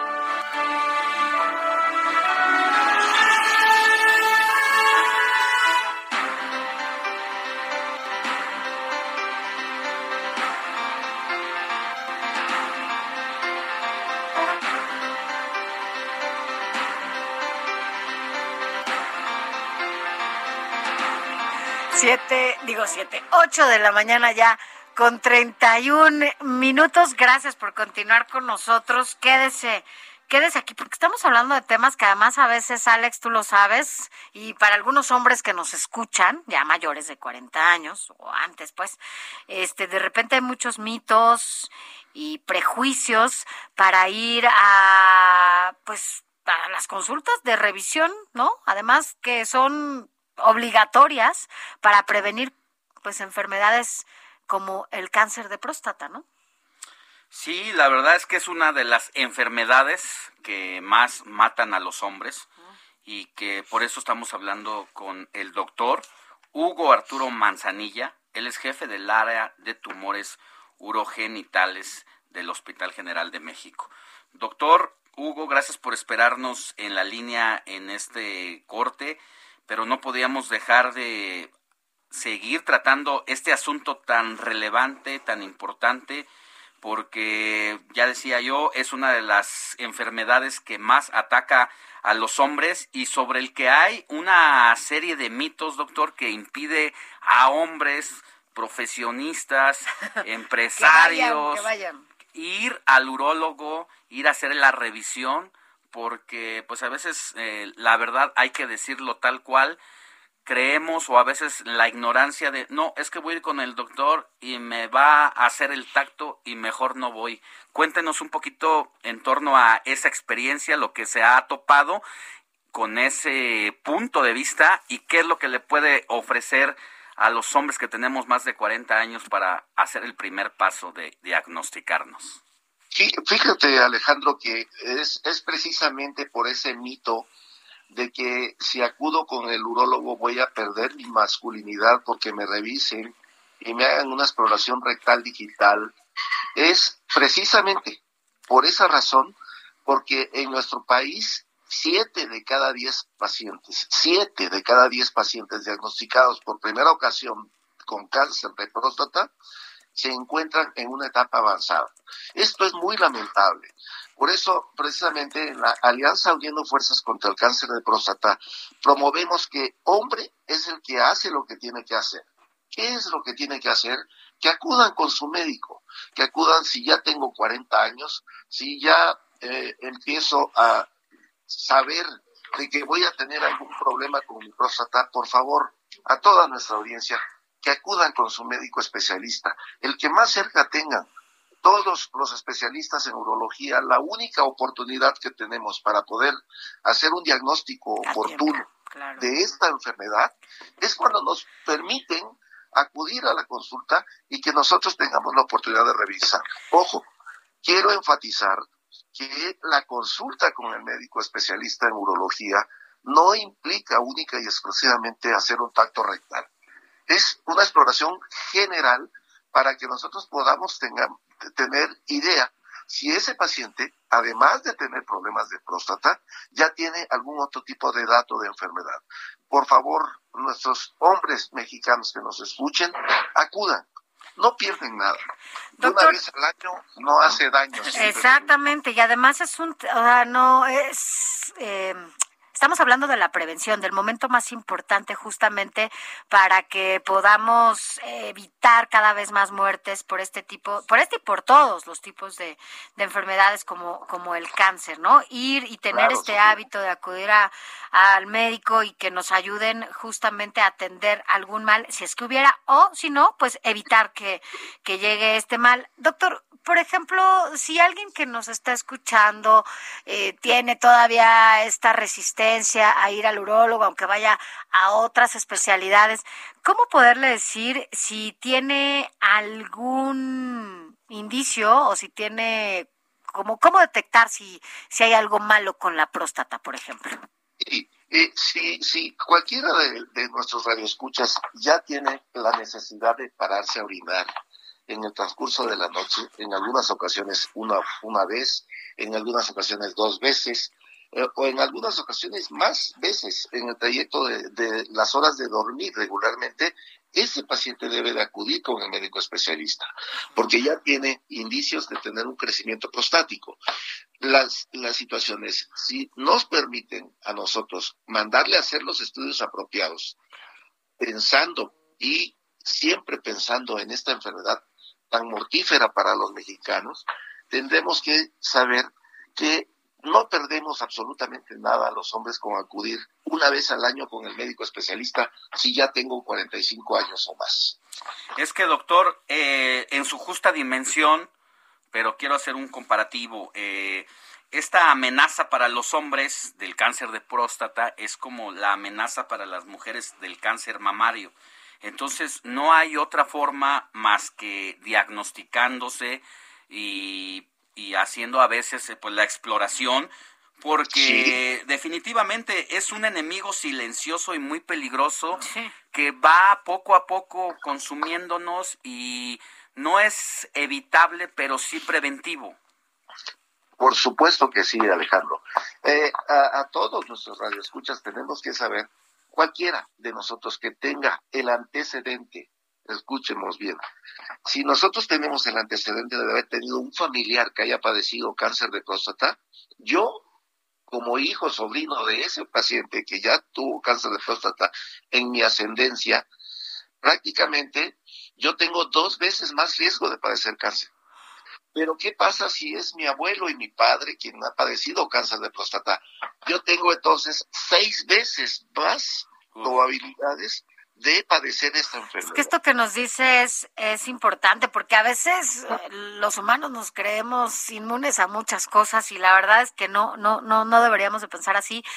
Nuestra nuestro círculo más cercano, ¿no? hermanos, papás, mamás, hijos, quienes tengan este padecimiento, cualquier tipo de sangre, digo de sangre de cáncer, pues nos pone en riesgo, ¿no? Con la posibilidad incluso de poderlo tener también y un poco insistir en lo mismo. Sin duda la prevención es la clave, es la, la llave que nos da la oportunidad de hacer que podamos contener todo a tiempo, ¿no? Y de tener un tratamiento incluso que detenga o que incluso ni siquiera pueda hacer que se dé esa enfermedad, ¿no? Por supuesto. Y mira, Sofía, una situación que también tenemos que decirlo sin, sin, eh, sin pelos en la lengua, es el hecho de que el costo, el costo de esta enfermedad, si se diagnostica, si se diagnostica ah, en, en una etapa temprana, es específicamente un solo costo si tenemos que quitarle la próstata a ese paciente. Pero ¿qué sucede con aquel paciente que está en una etapa avanzada? Ese paciente va a tener un costo incalculable de sus ingresos en la familia. Y pues esto va a hacer que lleve a esa familia con el pater family que está enfermo y que tiene que hacer un gasto eh, en promedio, te puedo comentar, se pueden gastar entre 80 a 100 mil pesos al año. Y hoy en día, hoy en día, los medicamentos para tratar la enfermedad en etapa Hoy no es el momento. No, no, no. El desabasto, ¿no? Exactamente. Lleva, lleva a la familia a un gasto catastrófico. ¿Por qué? Porque regularmente el, el, el padre, que es el que ingresa el dinero a la familia de manera regular en México, se va a ver afectado, lo pueden correr del trabajo, los hijos y las hijas tienen que estar pidiendo también permisos laborales para llevar al papá al, al hospital, a la consulta, y esto se vuelve una bola de nieve con gastos que llevan a la familia a la quiebra financiera totalmente. Por eso, por eso es la preocupación nuestra en la Alianza Uniendo Fuerzas contra el Cáncer de Próstata. Por favor, acudan, acudan eh, con cualquier médico que tengan de confianza para que los oriente sobre esta enfermedad. Es total, yo que soy médico especialista en, tumores urogenitales, no deja de conmoverme el corazón cuando tengo a un paciente con cáncer de próstata en su etapa final. Son, viven y mueren en un grito de dolor. Entonces, por favor, podemos evitar que eso que eso suceda si nos atiende, si se atiende a tiempo el Doctor, quisiera hacerle un breve test, nada más que me diga sí, no, por, en torno a los mitos que, que surgen en torno a esta enfermedad y lo que representa su atención y prevención, eh, ya sea que me diga sí, no o una pregunta corta. Eh, Perdóneme, una respuesta. respuesta corta. ¿El cáncer de próstata es una enfermedad de hombres viejos? Sí. Sí. Sí, y dice usted eh, incluso de 40 años en adelante, ¿no? Si no hay síntomas, si no hay síntomas, ¿no hay cáncer? No, esa es la desafortuna de que el, el, cáncer de próstata, por el sitio anatómico de la próstata donde se origina, no da ningún tipo de síntomas al inicio. ¿Es un cáncer hereditario? Sí, ya lo acabamos de comentar. ¿El tratamiento genera impotencia? Sí, también puede tener datos de disfunción eréctil un paciente que está en tratamiento para el cáncer de próstata en una etapa avanzada. ¿Una próstata hinchada significa cáncer? No. No necesariamente. ¿Eyacular frecuentemente reduce el riesgo? Sí, es importante esa mención, ya que entre más utilicemos la próstata, que es una glándula, toda glándula de nuestro cuerpo produce líquido, al mantener su uso, es como un carro, de un motor de un carro, ¿no? Que mantiene totalmente funcional. ¿La vasectomía incrementa la posibilidad de sufrir cáncer? No, para nada. ¿Pierdo mi masculinidad si voy con usted? Nunca. Esa es la situación que tenemos que romper ese mito. Muy bien, doctor, pues ahí lo estaré visitando. Con muchísimo gusto, Alejandro. No perdamos la oportunidad de acudir con nuestro médico especialista si lo tenemos cerca. Exacto. Ese es un pecado. Y si lo quieren buscar a usted, ¿tiene alguna red o algún teléfono en donde la gente que nos está escuchando en este momento pueda ponerse en contacto con usted? Si, si gustan, les puedo dejar mi teléfono. Es el 55 Ajá. 55 otra vez, Ajá. 84 9000. Ok. 55 55 84 9000 es el doctor Hugo Arturo Manzanilla, jefe del área de tumores urogenitales del Hospital General de México. Muchas gracias por estar con nosotros y por explicarnos de esta forma tan didáctica este problema en la salud, sobre todo que ataca a los hombres. Que tenga buen día, doctor. Gracias. Para ustedes, Alejandro, y gracias por la oportunidad de difundir la importancia de esta enfermedad tan mortífera para el mexicano. Sí, cuídese mucho. Hasta luego. José Luis Enciso. Lecturas.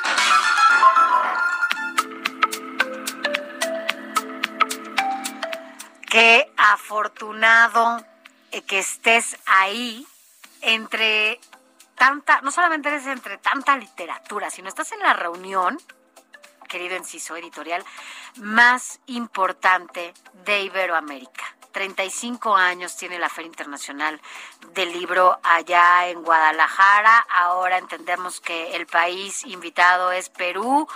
Tú, que además también eres un escritor, ¿no? Eh, y tienes el privilegio de estar de aquel lado.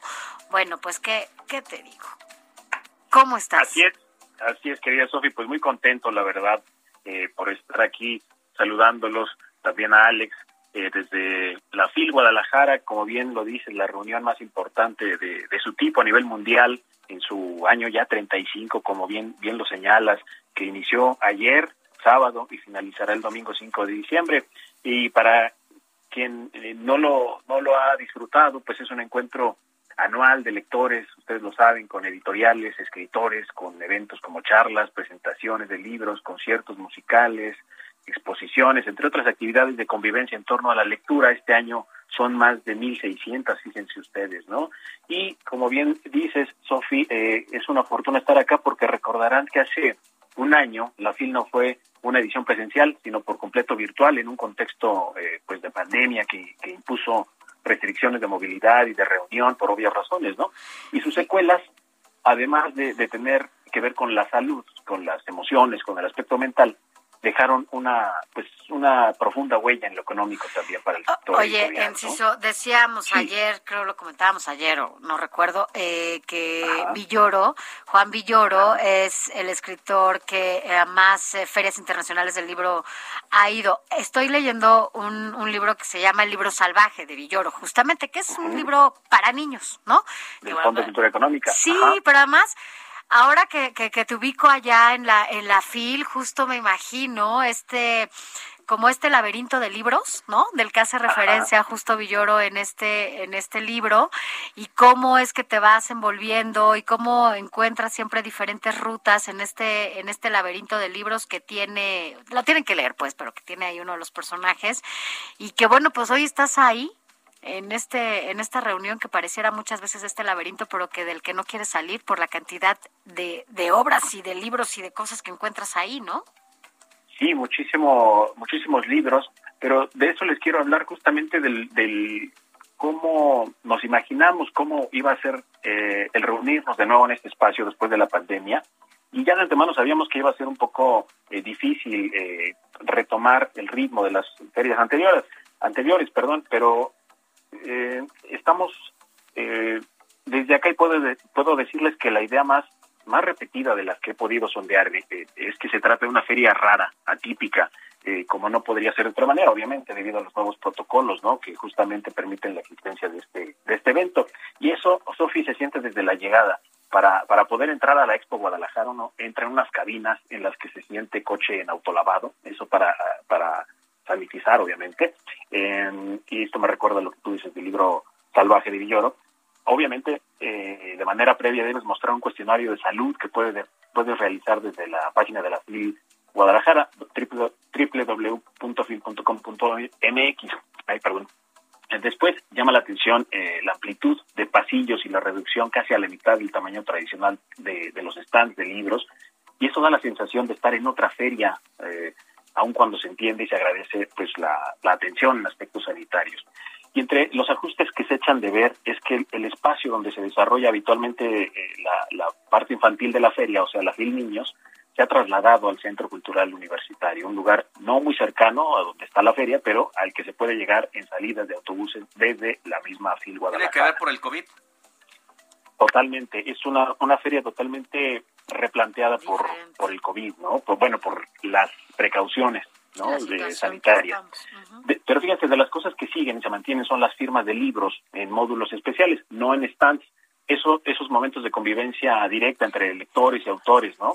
Lo que no habrá es, por ejemplo, la habitual venta nocturna, otro de los momentos que esperan eh, pues nuestros amigos aficionados a, los libros. Y con esto que les cuento, eh, pues no quiero sonar nostálgico, sino más bien eh, registrar esas diferencias que parten de precauciones necesarias por los tiempos que vivimos, pero sin detener este tipo de actividades. En esta edición, el país invitado, bien lo decías, Sofi, es Perú, por lo que la oferta de libros de autores de ese país es una de las más importantes, pero no solo sus libros, sino también traen una, una oferta cultural amplia. Yo no me voy a perder un concierto de Los Mirlos, un grupo de cumbia psicodélica amazona que además es gratuito y está puesto para el, miércoles primero de, de diciembre. Bueno, también podemos decir que el premio más importante que otorga la FIL, el premio en lenguas romances, lo recibió ayer la, en la inauguración Daniela Eltit, escritora chilena, y por cierto también se rindió un brevísimo homenaje a Almudena Grandes, novelista española fallecida ayer. Bueno, así arranca la FIL Guadalajara de este año con el aprendizaje este, de, de, pues, de la edición anterior. Sí, totalmente en la que millones de personas, eh, perdón, Sofi. No, no, no, en esta edición totalmente distinta, justamente por el marco en el que nos encontramos. Oye, Enciso, siempre de las cosas que pasan ahí en, en, el, en la feria, pues es que vas caminando por los diferentes pasillos y te encuentras a todos los escritores, ¿no? A todos, o sea, y puedes platicar con ellos y puedes ver de frente o puedes ver quién causa más polémica, puedes ver quién hace más ruido, quién no. Ah, ¿Qué has visto? ¿A quién te has encontrado, por ejemplo? Todavía eh, hemos corrido poco poco la feria. Ayer todo se concentró en la, en la inauguración, pero pues bueno, también estuvo presente Daniela Eltit, como, como decíamos, que es la figura, una de las figuras protagonistas de, esta feria. Y bueno, verla por ahí en el recorrido habitual, poder eh, ver a otros autores, eh, pues es siempre algo fuera de lo habitual. me encontré a Francisco Hinojosa, como decías, de Juan Villoro, uno de los escritores que más ferias de libro tiene, eh, Francisco Hinojosa, también autor de libros infantiles, él me, nos contaba que, que solo se ha perdido tres, tres, tres Phil Guadalajara. Entonces, imagínate. De ese, Fíjate, ahora que dices eso, si son 35 eh, ediciones y se ha perdido tres, quiere decir que, va, que, que lleva 32 visitas. Así es. Eh, estoy seguro que Juan Villoro le gana por una 33 porque Hace dos años que hablábamos con él, Sofi y yo, que nos lo encontramos precisamente en los ahí pasillos. en los pasillos y charlábamos un ratito, eh, decía que solamente una vez no había ido a la FIL, lo cual si fue hace dos años era el 33, tenía 32 visitas, más esta que seguramente andará por allá, debe de tener 33 porque el año pasado, pues como se suspendió, ese no cuenta para nadie. Entonces habrá que ver qué otros personajes, si Juan Villoro lleva 33 visitas, Francisco Hinojosa 32, pues son ahí los primeros lugares de lo que representa esta gran Feria Internacional del Libro hispana, la más importante del mundo y la segunda después de Frankfurt, pero pues son un ícono de la literatura, eh, no solamente infantil en el caso de Juan Villoro, sino porque abarca todos los espectros, ¿no? No se diga hasta de fútbol. Sí. Sí, sí, sí, y, lo curioso es que son eh, autores, como bien lo dices, Alex, eh, también enfocados en el público infantil y este público, pues bueno, es el que va eh, renovando el público lector. Y bueno, para quienes no puedan venir a darse una vuelta acá a Guadalajara, quienes no tengan esa ese chance eh, o quieran presenciar algunas actividades, pueden hacerlo, ya lo decíamos desde la página triple. Yo te voy a decir quién va a presentar un libro ahí, de, ahora que regreses, quién tiene que presentar ahí un libro el próximo año. Ya, cuando llegues, te voy a contar. Oye, oye Tocayo, y no quiero echarte a perder la fiesta literaria, pero siempre va de la mano y no se puede evitar, y yo no puedo evitar hablar de los asuntos de la grilla política, porque también hay que reconocer que esta gran feria pues ha eh, puesto en su lugar a muchos eh, pues funcionarios o eh, aspirantes a cargos. ¿Quién no recuerda el caso de la exhibidota que le metió el periodista del diario El Mundo de España, cuando le preguntó a López Obrador, Jacobo se llama, eh, le preguntó cuáles son los libros que ha marcado su vida y bueno, eso parece que lo retrató de una sola pieza cuando da su respuesta. Fue, fue a Enrique Peña Nieto, sí, exactamente. A Enrique Peña Nieto, gracias. Y, y, bueno, creo que marcó, fue uno de los momentos eh, más eh, significativos de su inicio de campaña, ¿no? Creo que eso ya nunca se le pudo quitar, incluso ni en sus sexenios. Sí, exactamente. Además, también hay eh, personajes eh, de relevancia literaria que cobran relevancia política. Eh, si tú estás con Mario Vargas Llosa, lo más probable es que lo último, de lo último que hables sea de su, de su última novela. Hablan de, acuerdo, completamente. pero bueno, así de, de universal es esta. Está padrísimo este que estés allá y la verdad es que, bueno, hay un poco de envidia de la buena. Pero ya nos contarás allá algunos datos detrás de cámaras y a quién te encontraste y qué te dijeron y qué hicieron estos encuentros a veces en los que se dicen cosas que de este lado no sabemos. Gracias, José Luis chisme de pasillo. Así es. Gracias. Literario, chisme literario. Que tengas un buen día. Nosotros vamos a una pausa y le vamos a decir al regreso todo, todo sobre la nueva variante de la COVID-19 que está azotando al mundo. La noticia no descansa. Usted necesita estar bien informado también el fin de semana. Esto es Informativo El Heraldo Fin de Semana. Informativo Heraldo Fin de Semana. Regresamos. En Soriana, la Navidad es de todos. Lleva carne de res para asar a 147.90 el kilo o la pierna de cerdo con hueso congelada a 49.90 el kilo y tomate guaje a solo 24.80 el kilo. Soriana, la de todos los mexicanos. A noviembre 28, aplican restricciones. Válido en Hiper y Super. Noticias a la hora. Heraldo Radio le informa.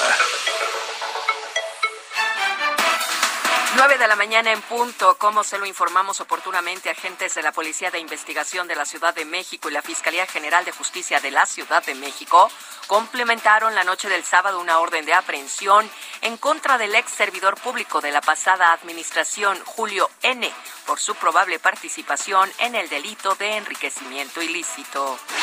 En entrevista para el informativo El Heraldo fin de semana, el doctor Hugo Alberto Manzanilla, jefe del Servicio de Urología del Hospital General de México, platicó del cáncer de próstata.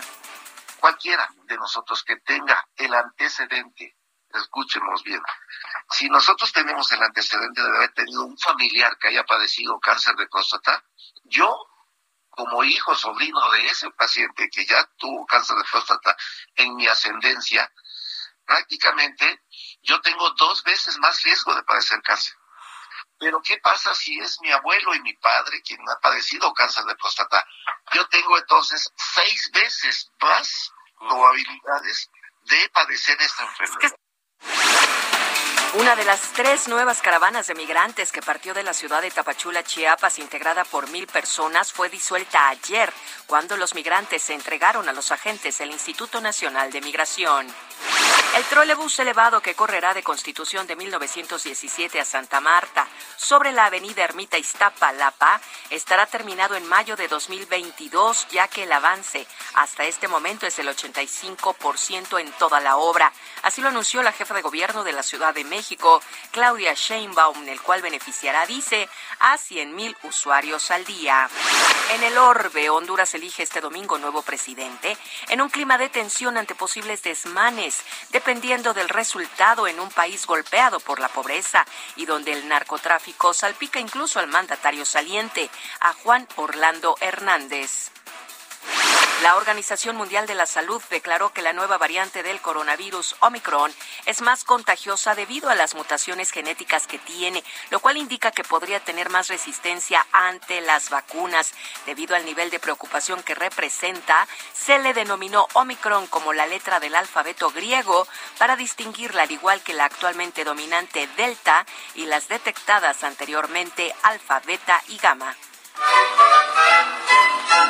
Mi corazón debe gozar, es que ya sé Ella que es Angélica María, regresará a la actuación después de haberse ausentado durante un tiempo y lo hará con una reconocida plataforma de streaming en una película navideña llamada Una Navidad no tan padre. Su estreno será el próximo 21 de diciembre en Netflix. Santa un 9 de la mañana, 3 minutos. Amigos, los invitamos a que sigan sintonizando el informativo fin de semana con Sofi García y Alex Sánchez. Más noticias, mucho interés en todo lo que sucede en México y en el mundo. Les saluda Mónica Reyes. Santa Claus al pueblo llegó.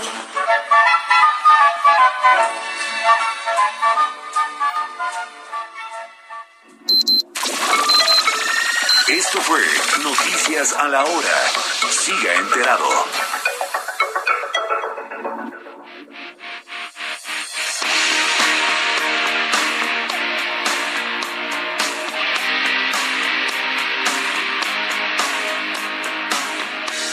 ¿Será que nuestra historia terminó?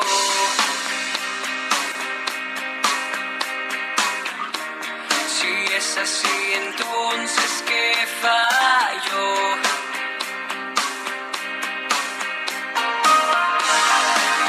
Ya te di y mi corazón. ¿Qué más? 9 de la mañana ya con 5 minutos y es que bueno, en nuestra efeméride musical también estamos recordando al cantante y actor mexicano Diego González, hoy viene muy juvenil nuestro, nuestro productor, y es que eh, escuchamos Responde, porque está cumpliendo Diego González 31 años, él es muy joven, es actor y también cantante, y este álbum, en donde él debutó, pues fue lanzado en 2005. Así que bueno, pues recordémoslo con Responde. Pero, Kike, antes de que me quites la, la música, vamos nada más también a agradecer a todas las personas que nos han estado escribiendo y mandando mensajes eh, a nuestro WhatsApp. Al ratito leemos las de las de las de las de las de WhatsApp, no las de Twitter. Pero mire, buenos días, queridos amigos, ya gozando de su voz. Ay, mira qué bonito. En este día es bueno despertar escuchándolos. Que tengan un excelente día, reciban un saludo, un abrazo, su amigo Javier Lázaro. Gracias, Javier, por tu mensaje.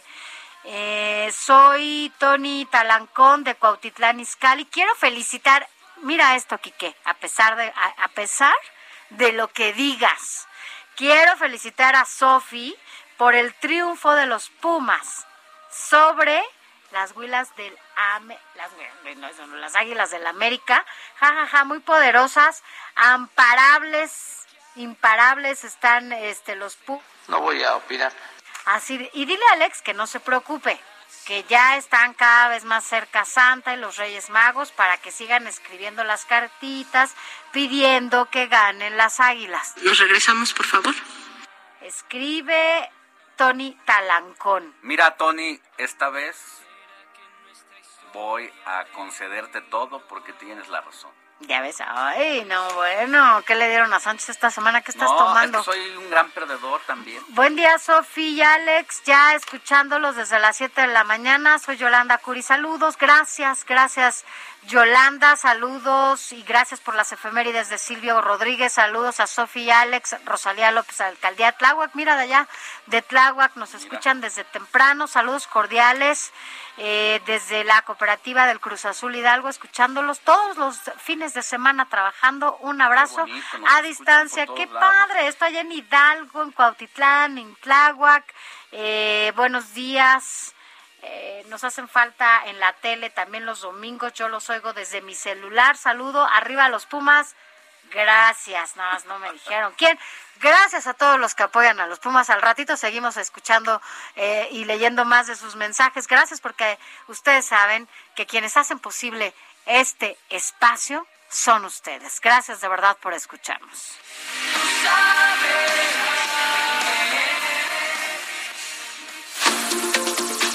Informativo El Heraldo fin de semana con Sofía García y Alejandro Sánchez. Síganos. Ya son las nueve de la mañana con ocho minutos hora del centro de la República. Vamos a otros temas. Mire, conozco a un doctor que todos los días en la madrugada recibe un resumen sobre lo más importante en materia de salud y seguridad global. Y él es el primero en enterarse de todo lo que está pasando en torno a mutaciones, a virus en el mundo. Fue, si no me equivoco, el primer Primero. mexicano que el primero de enero de 2020 a las 4 de la mañana con 58 minutos recibió un reporte sobre lo que estaba pasando allá en Wuhan y habían descubierto una neumonía desconocida, probablemente originada por el virus de Wuhan. Y empezó a alertarse al mundo sobre el tema y los traslados de viajeros que venían de aquella parte del mundo, porque tiene su oficina ahí en la en el Aeropuerto Internacional de la Ciudad de México.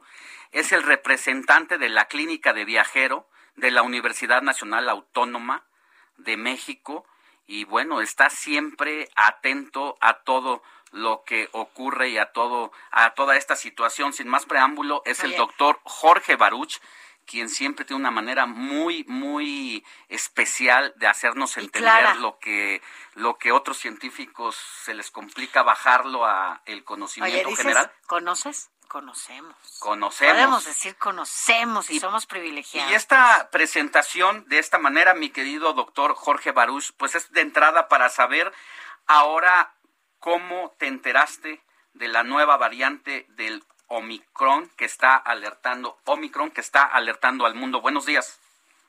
Buenos días, Sofía. Buenos días, Alex. Saludos al auditorio. Pues muchas gracias por esta presentación.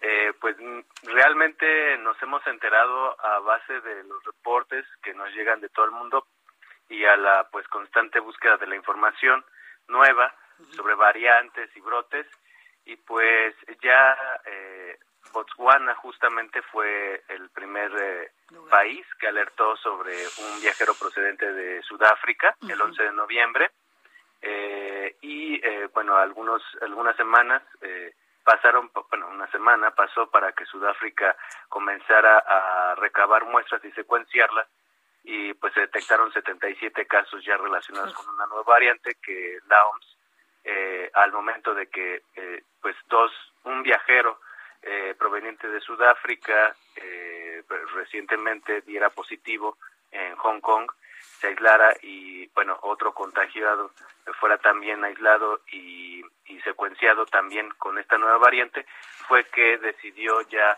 eh, alertar a la población mundial y hacer esta variable de eh, preocupación ¿no? Ya.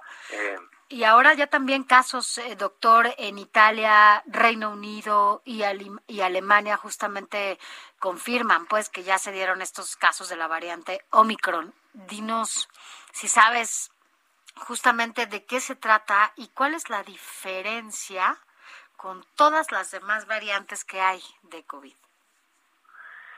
Bueno, eh, hasta el momento se sabe muy poco sobre estas características del Omicron. Lo que sí se sabe es que es posiblemente más eh, de 500 500% más eh, pues, más contagiosa, más contagiosa que inclusive eh, la variante original. Eh, Delta era 70% más contagiosa que la variante original. Esta es posiblemente 500 veces más contagiosa. Eh, tiene el doble de mutaciones acumuladas en la proteína en espiga, que es la que le confiere esta capacidad de contagio al virus, de adherirse a las células de nuestro cuerpo. Para que nos entiendan un poquito, es como, es más fácil y más rápido que entre a tu organismo. Y no se tarda tanto como eh, las primeras eh, ajá, variantes como Delta que decías. Sea, entra más rápido. Pues. Exactamente. eh, y parece ser que eh, tiene la capacidad de reinfectar, esto quiere decir de evadir la respuesta inmunológica en personas que ya han padecido COVID, pero también por ejemplo, en estas personas de Hong Kong, que se confirmaron estos dos casos de Hong Kong, ya estaban con esquemas vacunados, eh, perdón, esquemas completos de Pfizer.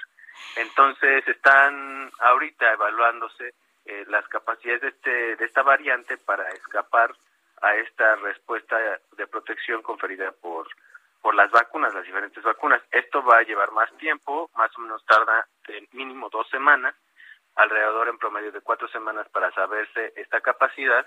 Pero bueno, ahora lo que estamos viendo es la parte de los laboratorios de la ciencia y tenemos que también esperar la otra mitad, la otra cara de la moneda, que es la parte de epidemiología, de salud pública, porque no solamente se trata de describir una variante eh, científicamente, sino también de evaluar cómo es que se, pues, se mueve en las diferentes poblaciones en la vida real.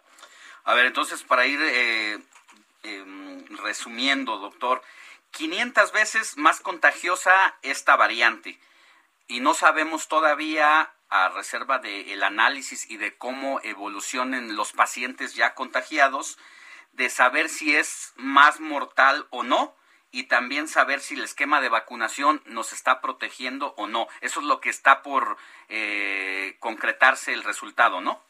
Exactamente, desconocemos el impacto que tuviera en las hospitalizaciones, en la letalidad y en las personas vacunadas con esquemas completos e incluso con esquemas incompletos. Lo que sí se ha visto es un patrón en Sudáfrica en donde está precisamente afectando, como lo hizo Delta en su momento, más a jóvenes que a adultos mayores, o sea, niños y jóvenes eh, son los que están confirmando con más casos de Omicron que el resto de la población. Esto puede ser, recordemos que Sudáfrica tampoco es que tenga un esquema, una cobertura de vacunación. Eso también es importante, exacto. Exactamente, pero bueno, se está concentrando en las poblaciones más vulnerables de adultos mayores y por lo tanto es que pueda hacer que los vulnerables sean pues la población de menor edad. Ahora, estás hablando, claro, ahora estás hablando de que la gente que se está infectando, como estos allá en Hong Kong, que se infectaron, era, eran personas que ya tenían eh, todo su sus dosis, pues las dos dosis de vacunación. En, este caso, todavía no recibimos el reporte, pero de Hong Kong, por lo menos los dos casos ya tenían los los esquemas completos. Los esquemas, ajá. Y en ese sentido, doctor, tú sugieres que por esta situación eh, sí es necesaria la tercera dosis, ¿no? Que se están llevando ya a cabo en otros países para reforzar al sistema y, y bueno, pues con ello, pues ponderar un poco más esta propagación que ahora puede ser mucho peor. Me refiero al número de contagios que se puedan dar por la por esto que nos dices, pues es 500 veces más rápida, ¿no? Exactamente. Bueno, sí es eh, va a ser necesaria, por lo menos en, la cuestión de Pfizer, en la vacuna de la marca Pfizer contra COVID, va a ser necesaria una tercera dosis a partir de los seis meses después de haber completado el esquema o a los ocho meses eh, esto ya ha sido reconocido por, la Unión Europea, por Norteamérica y México pues está en vías de analizar y autorizar esta tercera esta tercera dosis o el segundo refuerzo, como lo quieran ustedes eh, ver, pero eh, habrá que también, digamos que, adaptarlo a la Estrategia Nacional de Vacunación, porque recordemos que las personas que tienen su esquema completo de Pfizer, pues es precisamente están protegidas contra muertes o complicaciones graves de COVID. Eh, no así las personas que no tienen ninguna vacuna, y esto incluye a los niños de 15 a 17 años. Entonces, y a los menores de 15. exactamente. Había los menores de 15, doctor, por ejemplo, de 13 en adelante. Pues mira, de 12, de a partir de los 12 años a los 17 se va a comenzar a anunciar, bueno, ya se está anunciando la estrategia para ver cómo se van a vacunar, en qué sedes y todo, por lo menos en la Ciudad de México y seguramente en varios estados de la República también eh, comenzarán a convocar a esta población. Para los menores de 12 años, de más o menos mayores de 5 años hasta los 11 años, eh, es otra dosificación, es una tercera parte la dosis de los adultos. Mm. Entonces, eh, esas vacunas eh, tendrán que eh, pues abastecerse por la farmacéutica y en cuanto se tengan disponibilidad, bueno, se convocará a la población de 6 años hasta 11 años para poder recibir esta dosis especial de niños. A hoy domingo, ¿cuántos días, más o menos cuántas horas eh, llevamos de que la Organización Mundial de la Salud ha reconocido esta variante, doctor, con esta capacidad 500 veces más contagiosa que la Delta? Pues escasas horas, Alejandro. Yo creo que te diría un par de días máximo, ¿no? Eh, entonces, eh, pues, pero los equipos de científicos se están movilizando de manera. Por eso la, ajá, justo a eso iba un poco para. Tenemos prácticamente 48 horas de que se detectó la enfermedad.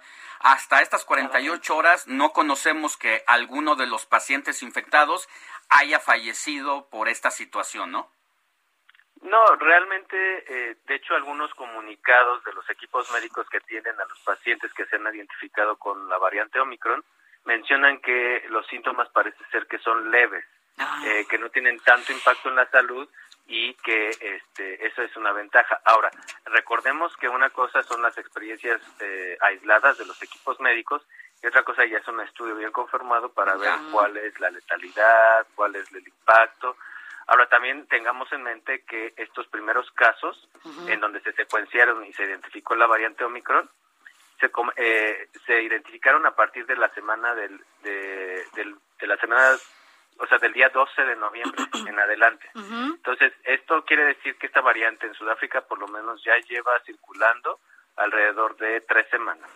Bueno, pues eso es dentro de todo, es un buen aliciente el hecho de que al haber aparecido la, la variante, todavía no tengamos un saldo sumamente negativo en una población que no ha sido vacunada, lo cual nos hace pues pararnos frente a esta situación como con mayor protección, porque tarde que temprano, doctor, sabemos que esta variante pues va a llegar a México. Sí, eh, tarde o temprano va a llegar, eh, independientemente de las medidas que se tomen, es la circulación natural de, del, virus. De la gente. Ajá. Y eh, la población que está completamente vacunada en Sudáfrica es de alrededor del 24%. Entonces, es, es, es una, una proporción muy baja, son apenas 14 millones de habitantes los que los que han recibido eh, alguna vacuna. Doctor, esquema completo. en este sentido lo que dices, bueno, finalmente lo que quiero sí eh, enfatizar un poco en lo que nos comentas es esta variante Omicron sí es muchísimo más rápida, es 500 veces más contagiosa que las que las otras, que las otras variantes y pero no quiere decir que sea más mortal. ¿No? Estamos hablando de que quien tenga todo su esquema de vacunación completo, bueno, pues va a tener estas eh, pues síntomas leves por un lado. Por el otro, ahora hablando de la llegada de Omicron a México, ¿qué, qué recomendaciones extras puedes darnos, sobre todo porque ya sabemos el lavado de manos, el uso del cubrebocas y, y bueno, yo creo que otro factor importante también es el flujo de gente y los viajes, ¿no? Exactamente, yo creo que aquí eh, pues hay dos, dos cosas, ¿no? Una es que la población en cuanto sea convocada para vacunarse, pues reciba sus dosis lo más pronto posible, evite en la medida de sus posibilidades el contagio o el riesgo de contagiarse entre la primera y la segunda dosis, porque recordemos que los esquemas incompletos no brindan la mejor protección, y esto es en el caso de los niños. Eh, vienen las fiestas de fin de año y pues los niños son parte importante de los festejos y pues recordemos que si se están vacunando hay que disminuir al máximo el riesgo de contagiarse, porque pues eso disminuirá su calidad de vida. Tiene un impacto importante COVID en la calidad de vida de los jóvenes y de los niños. Entonces, si ya se están vacunando, evitar las reuniones sería muy importante porque hasta completar su esquema de vacunación. La otra es que pues de la movilidad, nosotros esperamos que algunos mexicanos, sobre todo de estos días, eh, eh, que acaban de anunciar eh, del bloqueo, digamos, de viajes, la cancelación de viajes desde y hacia Sudáfrica, se queden varados en Sudáfrica o se queden varados en la Unión Europea sin posibilidad de llegar a su destino final o de regresar a, su país, a nuestro país México. Entonces, recomiendo a los viajeros internacionales que revisen muy bien, sean muy cautelosos en este fin de año con los itinerarios, sobre todo hacia la Unión Europea y hacia África, porque pudiera ser que eh, pues eh, haya problemas no solamente para arribar, sino para regresar incluso a nuestro país y esto pues complicar de manera importante el flujo de y la movilidad internacional. Pues interesante toda esta situación, digna de estar pendientes, doctor, y ya para despedirnos ante esta situación que está viviendo el mundo, eh, que vamos a esperar resultados eh, de sus efectos en las próximas horas. ¿Qué nos queda eh, para cuidarnos y para enfrentar también lo que en México parece inevitable, una cuarta ola? Pues la cuarta ola ya ya está en curso en México, eh, más en el norte de nuestro país que en el centro o sur. Y lo más importante es disminuir el número de reuniones o masivas, eh, los eventos masivos evitarlos, eso es muy importante. Y eh, pues nuestra movilidad también pues moderarla. Recordemos que esta pandemia todavía no acaba, todavía desconocemos muchas cosas, incluso en los completamente vacunados sobre el impacto en la salud que tendrá los contagios entonces, pues hay que extremar precauciones. Ya conocemos prácticamente las medidas que son efectivas, que ya las mencionaban. El cubreboca es muy importante cuando estamos en un espacio público. El aforo también es muy importante y los espacios bien ventilados. Sí. También ahora tenemos este conocimiento todos y acceso a las pruebas rápidas de oxígeno y, a las pruebas PCR. Claro. si nos vamos a reunir en poblaciones ya experiencias, ya experiencias incluso totalmente personales en las que no nos ha ido bien con gente cercana. Pero bueno, como lo dices, doctor Baruch, ahora hay que extremar estas precauciones. Muchas gracias.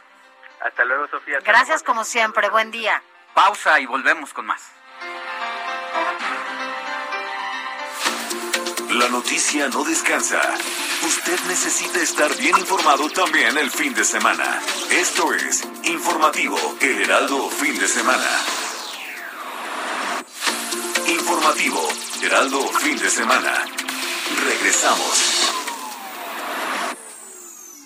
En Soriana, la Navidad es muy de nosotros. Aceite capullo de 840 mililitros a 39.90. 3x2 en arroz o frijol de las marcas Esquetino, SOS, Frijolín, Diamante, Jarro, Gardi, Daimon o Cacerola. Soriana, la de todos los mexicanos. A noviembre 29. Aplican restricciones. Válido en Hiper y Super. Una tortuga gigante se ha convertido en la esperanza de una especie que se creía extinta hace más de 100 años. La dirección del Parque Nacional Galápagos detalló que se trata de una tortuga enorme, hembra, adulta, llamada Fernanda, encontrada en la isla Fernandina la Universidad estadounidense de Yale realizó los estudios genéticos y la respectiva comparación del ADN con otro espécimen extraído de esa misma isla, pero en el año de 1906. Y fue gracias a este análisis que se logró determinar que la hembra pertenecía a la especie llamada Chelonoidis fantasticus, considerada extinta hace más de un siglo.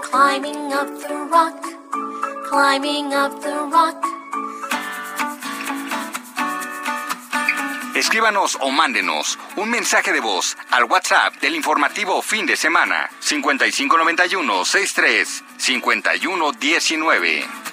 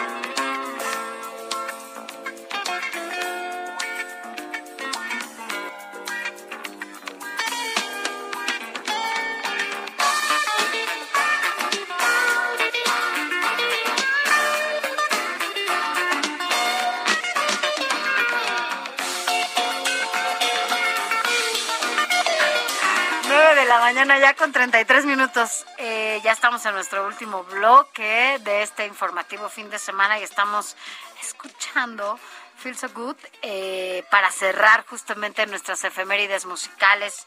Eh, es un clásico de la música, sobre todo instrumental, que fue estrenado en 1977. Esta, esta, esta canción que, que estamos escuchando se estrenó en 1977 y fue por el músico y compositor estadounidense Chuck Magnon.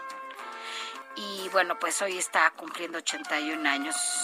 Y ahí con esto, bueno, pues ya acumula más de 60 años de carrera artística. Así que bueno, pues por eso lo, estamos escuchando, Alex, pero tenemos varios mensajitos todavía que se quedaron ahí. Gracias a todos ustedes por, por, eh, por escribirnos. ¿Qué nos dicen los, los mensajitos, Alex? Gracias, pues aquí que nos están escuchando desde Tlalpan. Saludos y bendiciones. No nos dice quién es. Hola, buenos días. Otro mensaje. Gracias por tenernos informados desde muy temprano. Saludos y bendiciones para todos los que están en la cabina de parte de Alfonso Sea, aquí en la Ciudad de México. También buenos días, mis admirados periodistas. La semana pasada ustedes mencionaron una dirección en Internet para imprimir el certificado de vacunación COVID-19. Por favor, ¿me lo pueden proporcionar y enviar a este número? Felicidades y muchos éxitos. Saludos. Ahorita se lo enviamos y también ahorita se lo decimos nuevamente al aire para que usted que nos escribe no nos dice su nombre, pero así como usted seguramente todavía hay muchas personas que no han tramitado su certificado de vacunación y que vale la pena hacerlo por todo lo que representa eh, si usted quiere salir de viaje, eh, cualquier otro trámite que quiera realizar, pues le va a servir el certificado de vacunación. Y en el número de casos, en el mayor número, es fácil, aunque sí ha habido quien tiene problemas de que al hacer y presentar su homoclave del, del RFC, del RFC simple y sencillamente nada más le aparece una Pero dosis te piden tu CURP. de las dos. Es la CURP la que se pone ahí, pero le vamos a dar más adelante cómo hacer el trámite en tan solo dos Así minutos. es. Vámonos a otros temas. Informativo El Heraldo fin de semana con Sofía García y Alejandro Sánchez. Síganos. Gracias por continuar con usted, digo con ustedes, con nosotros y nosotros con ustedes. Bueno, es que ya es domingo y ya de esta- ida y es vuelta domingo, es ida y vuelta aquí. Nosotros los escuchamos, los leemos y ustedes nos escuchan y eso lo agradecemos muchísimo porque pues además es domingo y seguramente está en casa o en el coche eh, ayudándonos y estando con nosotros. Mire, vamos a un a otro tema porque sin duda es importantísimo, sobre todo cuando hablamos de la salud. Mire, la asociación El Poder del Consumidor advirtió hace unos días de que a un año de la entrada en vigor del etiquetado de alimentos, usted se acuerda de cómo era este etiquetado y después ahora podemos ver estas marcas, eh, pues para que la recordemos rápidamente, son como negras con, con letras eh, blancas, en donde dice si es cuánta, si tiene sodio, si tiene un gran número calórico, grasas saturadas, vaya, son muchísimas cosas las que advierten en estas etiquetas negras. Y también quitaron, ¿se acuerda de, pues, de estas figuras infantiles que había en ciertos productos que llamaban la atención, por supuesto, de las niñas y los niños para que los compraran? Del tigre, del el osito. tigre, el osito, todos estos que tuvieron que quitar porque justamente lo que se estaba previendo o previniendo más bien era que las niñas y los niños pues no fueran Se sintieran factor de atraídos. atracción con estos con estos productos y entonces los compraran, ¿no? Y ya sabes, el clásico mamá, papá, quiero y quiero. Y a veces los papás pues no sabemos, no tenemos claridad en muchas cosas, ¿no? Eh, por ello, bueno, pues la asociación, se, se lo comentaba, el Poder del Consumidor advirtió que a un año de la entrada en vigor del etiquetado de alimentos y retiro de personajes animados en los empaques, bueno, pues aún existen muchos, muchos pendientes. Alejandro Calvillo, director de la asociación El Poder del Consumidor, gracias eh, por estar con nosotros y sobre todo preguntarle si es verdad que ya se cumplió con toda esta regla que se les había pedido a las empresas para que todos, todos quitaran de sus empaques estas figuritas y sobre todo que alertaran de lo que nos estábamos comiendo. Buenos días. Buenos días, si, no, si lo, lo tenemos ahí. Bueno, parece que, que se cortó la llamada, Alex, pero no sé si te ha pasado. La verdad es que ahora vas al súper y ves estas etiquetas negras, ¿no? Con letras blancas que te dicen exceso de calorías, exceso de sodio, exceso de no sé qué. Galletas o ah. pan mm. supuestamente integral. De todos modos está la advertencia en un hexágono, un hexagonito ahí, eh, en letras negras, donde dice eh, sodio, ¿no? Eh, alertando pero le preguntabas a Alejandro Calvillo, director de la Asociación El Poder del Consumidor, a un año de la entrada al vigor del etiquetado de alimentos y el retiro de personajes animados de los empaques, si aún existen otros pendientes. Buenos días, Alejandro Calvillo, director de la Asociación del Poder del Consumidor. Sí le quitaron ya todas las figuras a estas marcas, Alejandro Calvillo, y sobre todo si están cumpliendo con las reglas que se les había solicitado. Buenos días. Sí, sí, en general se está cumpliendo. Eh, falta todavía una serie de políticas que son complementarias, como el hecho de que no se puedan usar los personajes en la publicidad de estos productos donde ya han desaparecido los empaques, ¿no? Lo que se aprobó fue una norma de etiquetado. Entonces, la norma de etiquetado trae eh, los sellos que se tienen que poner a partir de cierta concentración de sal, sodio, grasas, azúcares, calorías, y en esos productos que tienen un sello no puede haber un personaje atractivo o alguna promoción atractiva para los niños. Eh, esto también se tiene que traducir en que no haya publicidad que utilice estos personajes. Eso todavía no está prohibido, pero hay ya hay, eh, pasó por una consulta pública y está por publicarse eh, una modificación a un reglamento a la Ley General de Salud en materia de publicidad que establece esa prohibición pero no entendemos por qué esto lleva meses detenido en el jurídico de la presidencia. Es, es muy importante lo que nos dice porque para quienes no hemos entrado o no habíamos entrado de lleno en la información al respecto, había cierta confusión. Es verdad, si uno va a la tiendita de la esquina o va a la tienda de conveniencia o al supermercado, va a comprar eh, el cereal o las galletas o el pan y no va a haber ningún dibujo animado ahí directamente. O sea, al momento de que yo tomo el producto, en el tacto entre mi, entre mi mano, mis dedos y el producto, no veo una figura emblemática sobre esa situación. Sin embargo, si estoy viendo una caricatura o estoy viendo algún programa en televisión abierta, sí es fácil detectar a personajes animados que promueven esos alimentos, ¿no? Sí, sí, sí, sí. Y, eso pues es el, paso que no se ha dado, que como comentaba, pues es, es extraño que esto está detenido ahí en el jurídico de presidencia porque ya había sido ya, había pasado por consulta pública. Es decir, y ya había estado aprobado. Lo que estamos viendo en televisión no es ilegal, pero no es moral. No. Sí, y de, hecho, eh, qué bueno que lo dices, Alejandro, porque muchas empresas no lo están haciendo.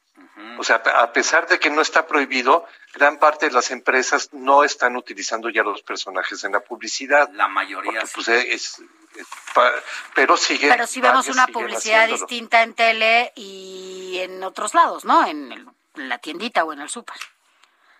Sí, sí, sí. Ya la cuestión del empaque ¿no? Lo que envuelve al producto, ahí es donde ahorita sí tenemos la prohibición total. Si el producto tiene sellos, ¿eh? Si el producto no tiene sellos, este sí puede tener un personaje, ¿no? Este, y bueno, lo que falta también y que hemos destacado mucho en este momento que los chicos están regresando a clases presenciales es la presencia de, de comida chatarra en las escuelas. Tenemos 10 años de que hay lineamientos que prohíben esos productos en las escuelas y todavía no se cumplen esos lineamientos. Entonces, son una serie de medidas para cambiar pues, esta situación que vivimos en México, que nos convertimos en los mayores consumidores de, comida chatarra en América Latina. ¿No? Entonces, ah, tienen que ser una cantidad de medidas que vayan cambiando esta situación. Ahora estábamos, eh, justamente lo que, lo que menciona es importante porque estamos en un país en donde la infancia en México, pues eh, vive, eh, vivimos, porque además es un tema de salud pública, obesidad, diabetes, no, no hay atención oportuna ni preventiva. Y en este sentido, en donde ustedes están trabajando justo para evitar esta comida chatarra en las escuelas, es para evitar, ¿no? Que haya más enfermedades entre las niñas y los niños. Sin embargo, bueno, pues parece que también hay oídos sordos. Pues sí, en las escuelas, eh, como comentaba, 10 años con esta regulación y desde 2014 ya se estableció que incluso es obligatorio y sancionable si una escuela tiene los productos que no están autorizados y no hay una sola sanción. Nosotros tenemos una página que se llama Mi Escuela Saludable, mm. donde la gente puede subir y reportar cuál es la situación de la escuela de sus hijos, o el maestro que reporta, o los mismos estudiantes. Y tenemos más de 4.500 reportes de escuelas ¿no? que no cumplen y, y muy poquitas que cumplen. Es decir, en la mayor parte de las escuelas los niños están en un ambiente bueno, entran y están en, una situación cautiva, ¿no? Porque están dentro varias horas, al día. Y después los estudios del Instituto Nacional de Salud Pública advertían que consumían hasta 500 calorías dentro de la escuela. O sea, si, si uno, ¿no? Cualquier persona consume 100 calorías de más cada día, puede aumentar 5 kilogramos de, de, peso al año. Bueno, ahí el promedio que se encontraba es que estaban consumiendo 500 calorías. Entonces es una locura. Los niños entraban, eh, entran como 30 con un índice de sobrepeso y obesidad en primer año de primaria como de 30, 30%. Y ya cuando salen en sexto de primaria ya están en más de 40% de índice de sobrepeso y obesidad.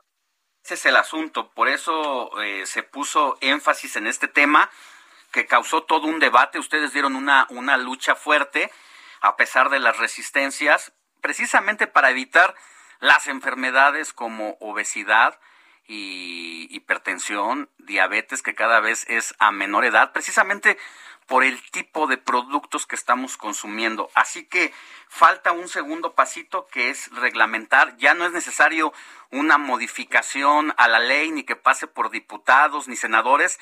Basta una modificación al reglamento entonces, Alejandro Calvillo. Y una modificación que ya está y que ya pasó a consulta pública, que ya tiene que ser publicada para que eh, se prohíba la publicidad de los productos con elementos para niños, ¿no? Porque hay que hacer una publicidad más de fondo. Esto que se hizo ahorita y que está en presidencia es solamente algo que se adapta al etiquetado, ¿no? Pero tiene que haber una regulación más de fondo para eh, evitar este tipo de publicidad en los horarios que los niños están, están en la escuela. Eh, eh, pues sí, bueno, y, la, la, parte de la televisión, de radio, el internet ahorita algo que estamos haciendo es trabajar para que se regule a los influencers. Claro. ¿no? También Hay es, una gran otro cantidad, incluso de niños, de niños pequeños que son influencers. Ah. Digo, uno no, no es el mundo de uno, pero es increíble ver que un niño o una niña de nueve años tiene cientos de miles de seguidores, Así es. Y que esos niños los están utilizando para publicitar productos que no son saludables. Que no les ayudan en nada y que sin que quienes lo siguen se den cuenta que es publicidad porque lo hacen aparecer como una opinión de los influencer que tiene mucha influencia. O sea, se ha visto que un influencer tiene más influencia incluso que, que salga Messi anunciando algo. Eh, eh, que le este, pregunten a, este refresco de cola. Más que los artistas. Eh, pues sí, es, es importante. La verdad es que este tema no lo podemos dejar de lado porque estamos hablando de la infancia y solamente preguntarle rápidamente a Alejandro Calvillo, entiendo que esta semana estuvieron afuera de la Secretaría de Educación Pública para manifestarse por esta por, por todo lo que se vende al interior de las escuelas. ¿Obtuvieron una respuesta de la secretaria? Bueno, nosotros entregamos una carta eh, formalmente y estamos todavía en un periodo que tiene la autoridad para responder, pero la autoridad tiene que responder ¿no? Y sí sabemos que desde el lado de salud, este, por acceso a la información, nosotros preguntamos a la Secretaría de Salud porque habían anunciado la revisión de los lineamientos para las escuelas y la Secretaría de Salud nos dijo, sí, nosotros ya trabajamos el tema, lo tiene Secretaría de Educación Pública. Y preguntamos a Secretaría de Educación Pública y nos dijo, no sabemos del tema. Entonces es, eh, bueno. Pero bueno, eh, estamos ahí presionando para que esto vaya adelante. Pues ahí está el llamado Alejandro Calvillo a la Consejería Jurídica del Ejecutivo Federal, ahora que hubo un cambio de titular y que es María Estela Ríos González, es uno de los grandes pendientes que la población infantil y también los padres se lo vamos a agradecer mucho que se termine de poner eh, en complementar esta ley que ha sido pues aprobada con grandes sacrificios, pero que ya está en marcha y que falta cerrar la pinza para terminar este esquema de regulación. Sí, así es. Gracias. Gracias Alejandro Calvillo por haber estado con nosotros, director de la Asociación El Poder del Consumidor. Informativo El Heraldo, fin de semana, con Sofía García y Alejandro Sánchez. Síganos.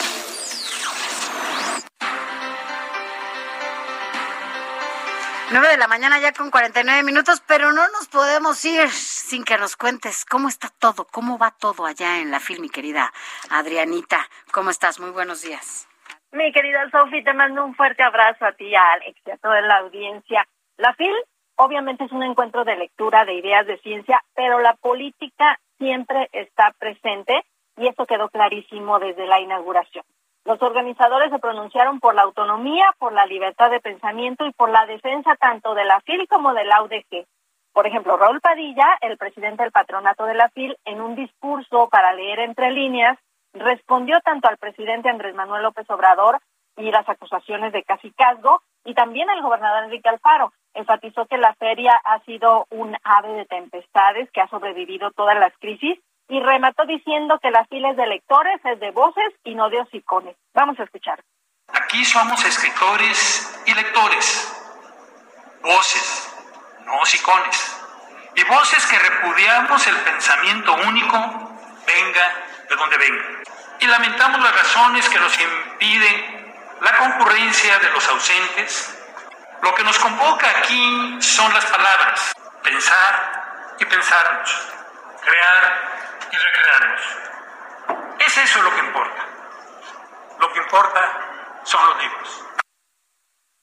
El rector de la Universidad de Guadalajara, Ricardo Villanueva, no se quedó atrás.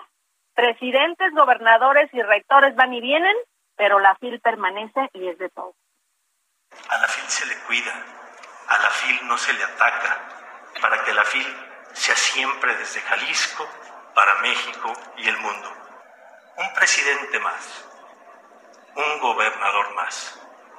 Yo soy un rector más. Pero la FIL, no, señores. La FIL es de todos y es para siempre.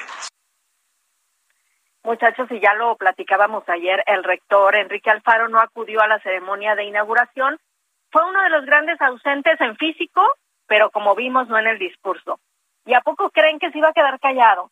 Claro que no al acudir a votar en la consulta popular que inició ayer en Jalisco y estará cuatro fines de semana, así respondió contundentemente.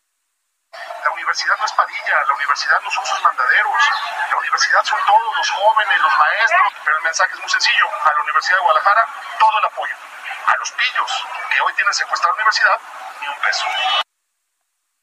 Así que esta historia de desencuentros. Pues Oye, ahora sí hay un agarrón ahí interesante. El asunto de camarillas, de grupillos que se quieren adueñar de lo que es público y efectivamente coincido en algo con lo que dicen los dos. Eso no es de ellos, es, de, la, ciudadanía. Gracias, mi querida Adri. Gracias, mi Alex y Sofi. Buen fin de semana. Un beso hasta allá. Gracias.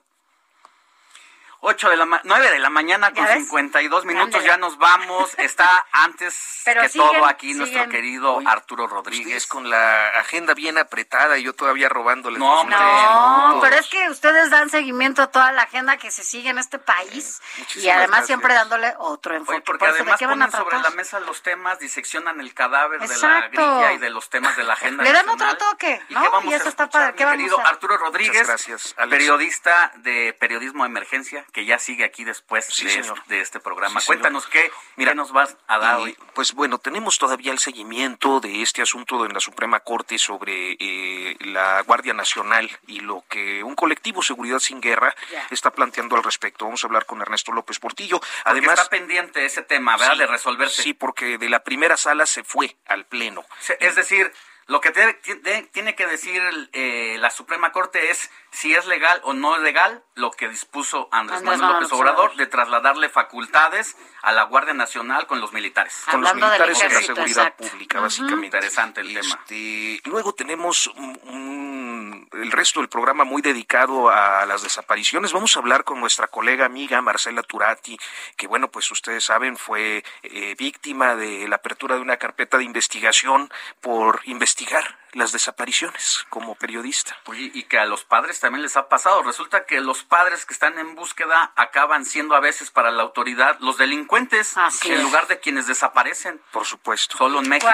Vamos a hablar más de desaparecidos, tenemos colectivos, tenemos una cantante de ópera que va a dedicar un concierto a las madres de desaparecidos. Entonces, bueno, pues un programa muy enfocado a esto. No le cambie, nosotros ya, están aquí, ya llegaron ellos, nosotros ya nos vamos. Sofía García. Gracias, Alex Sánchez noticia no descansa. Nos, escuchamos el otro sábado, pero quédese aquí en Periodismo de Emergencia, que ya están nuestros compañeros Ignacio Rodríguez Reina, Arturo Rodríguez y Hiroshi Takahashi para llevarles toda esta información. Gracias. Hasta la próxima. Gracias, buen fin.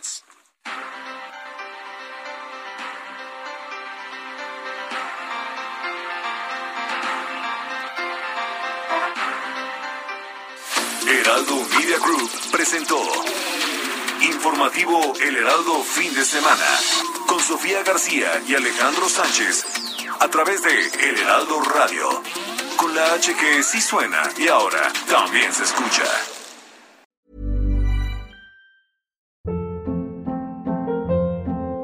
Hold up. What was that? Boring. No flavor. That was as bad as those leftovers you ate all week. Kiki Palmer here, and it's time to say hello to something fresh and guilt-free. Hello Fresh. Jazz up dinner with pecan-crusted chicken or garlic butter shrimp scampi. Now that's music to my mouth. Hello Fresh. Let's get this dinner party started. Discover all the delicious possibilities at hellofresh.com.